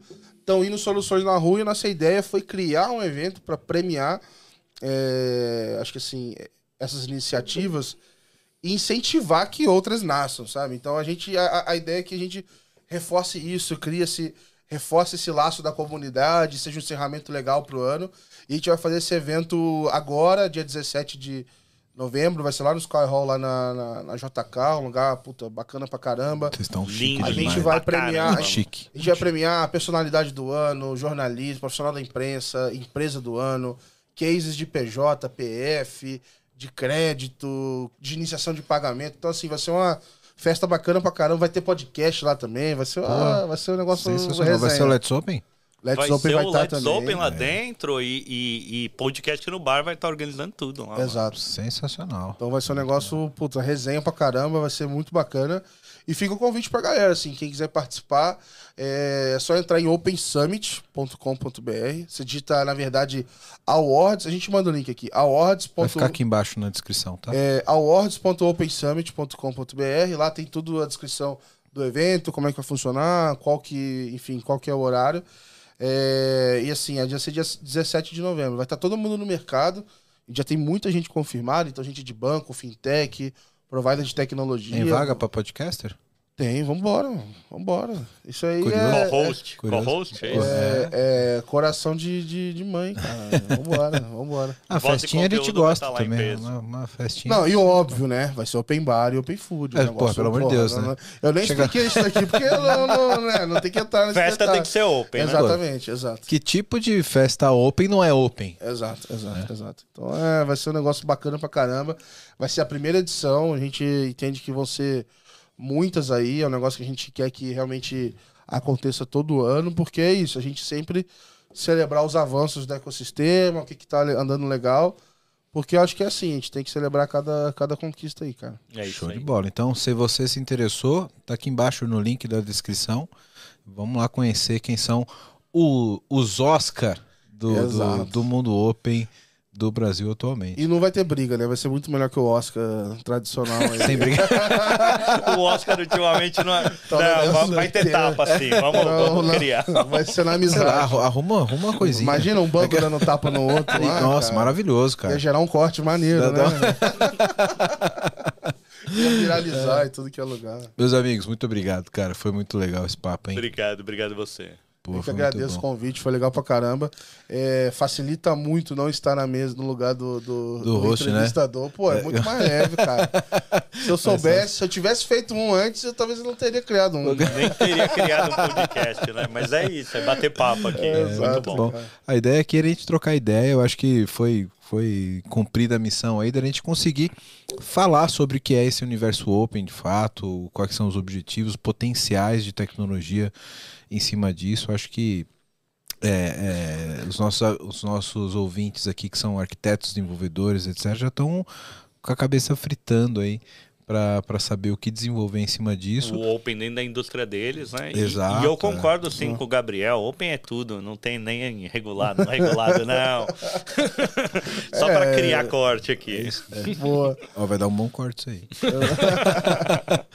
Meus amigos, obrigado. Valeu, obrigado presença. você. Cara, foi sensacional. Se você não segue a gente ainda nas redes sociais, se você não deu o like nesse vídeo, pode dar o like agora, porque, porra, depois de uma aula dessa de Open Finance, de Open Tudo, Open Tudo. Open tudo Eu- fica eu- meio mal, assim. É foda. Não, não existe Open conceito- everything. Esse- Open Ever, Open All. E- Open Esse, All. esse trocadilho já aconteceu várias vezes. é- Então, dá o seu like aqui, se inscreve no canal, acompanha a gente nas redes sociais, LinkedIn, rede social e link desses caras vai estar aqui na descrição. Acompanha eles também, que o trabalho deles é sensacional. Obrigado. Dê moral para o seu criador de conteúdo, porque a gente está aqui gerando conteúdo para você, para todo mundo aprender. Valeu. Obrigado.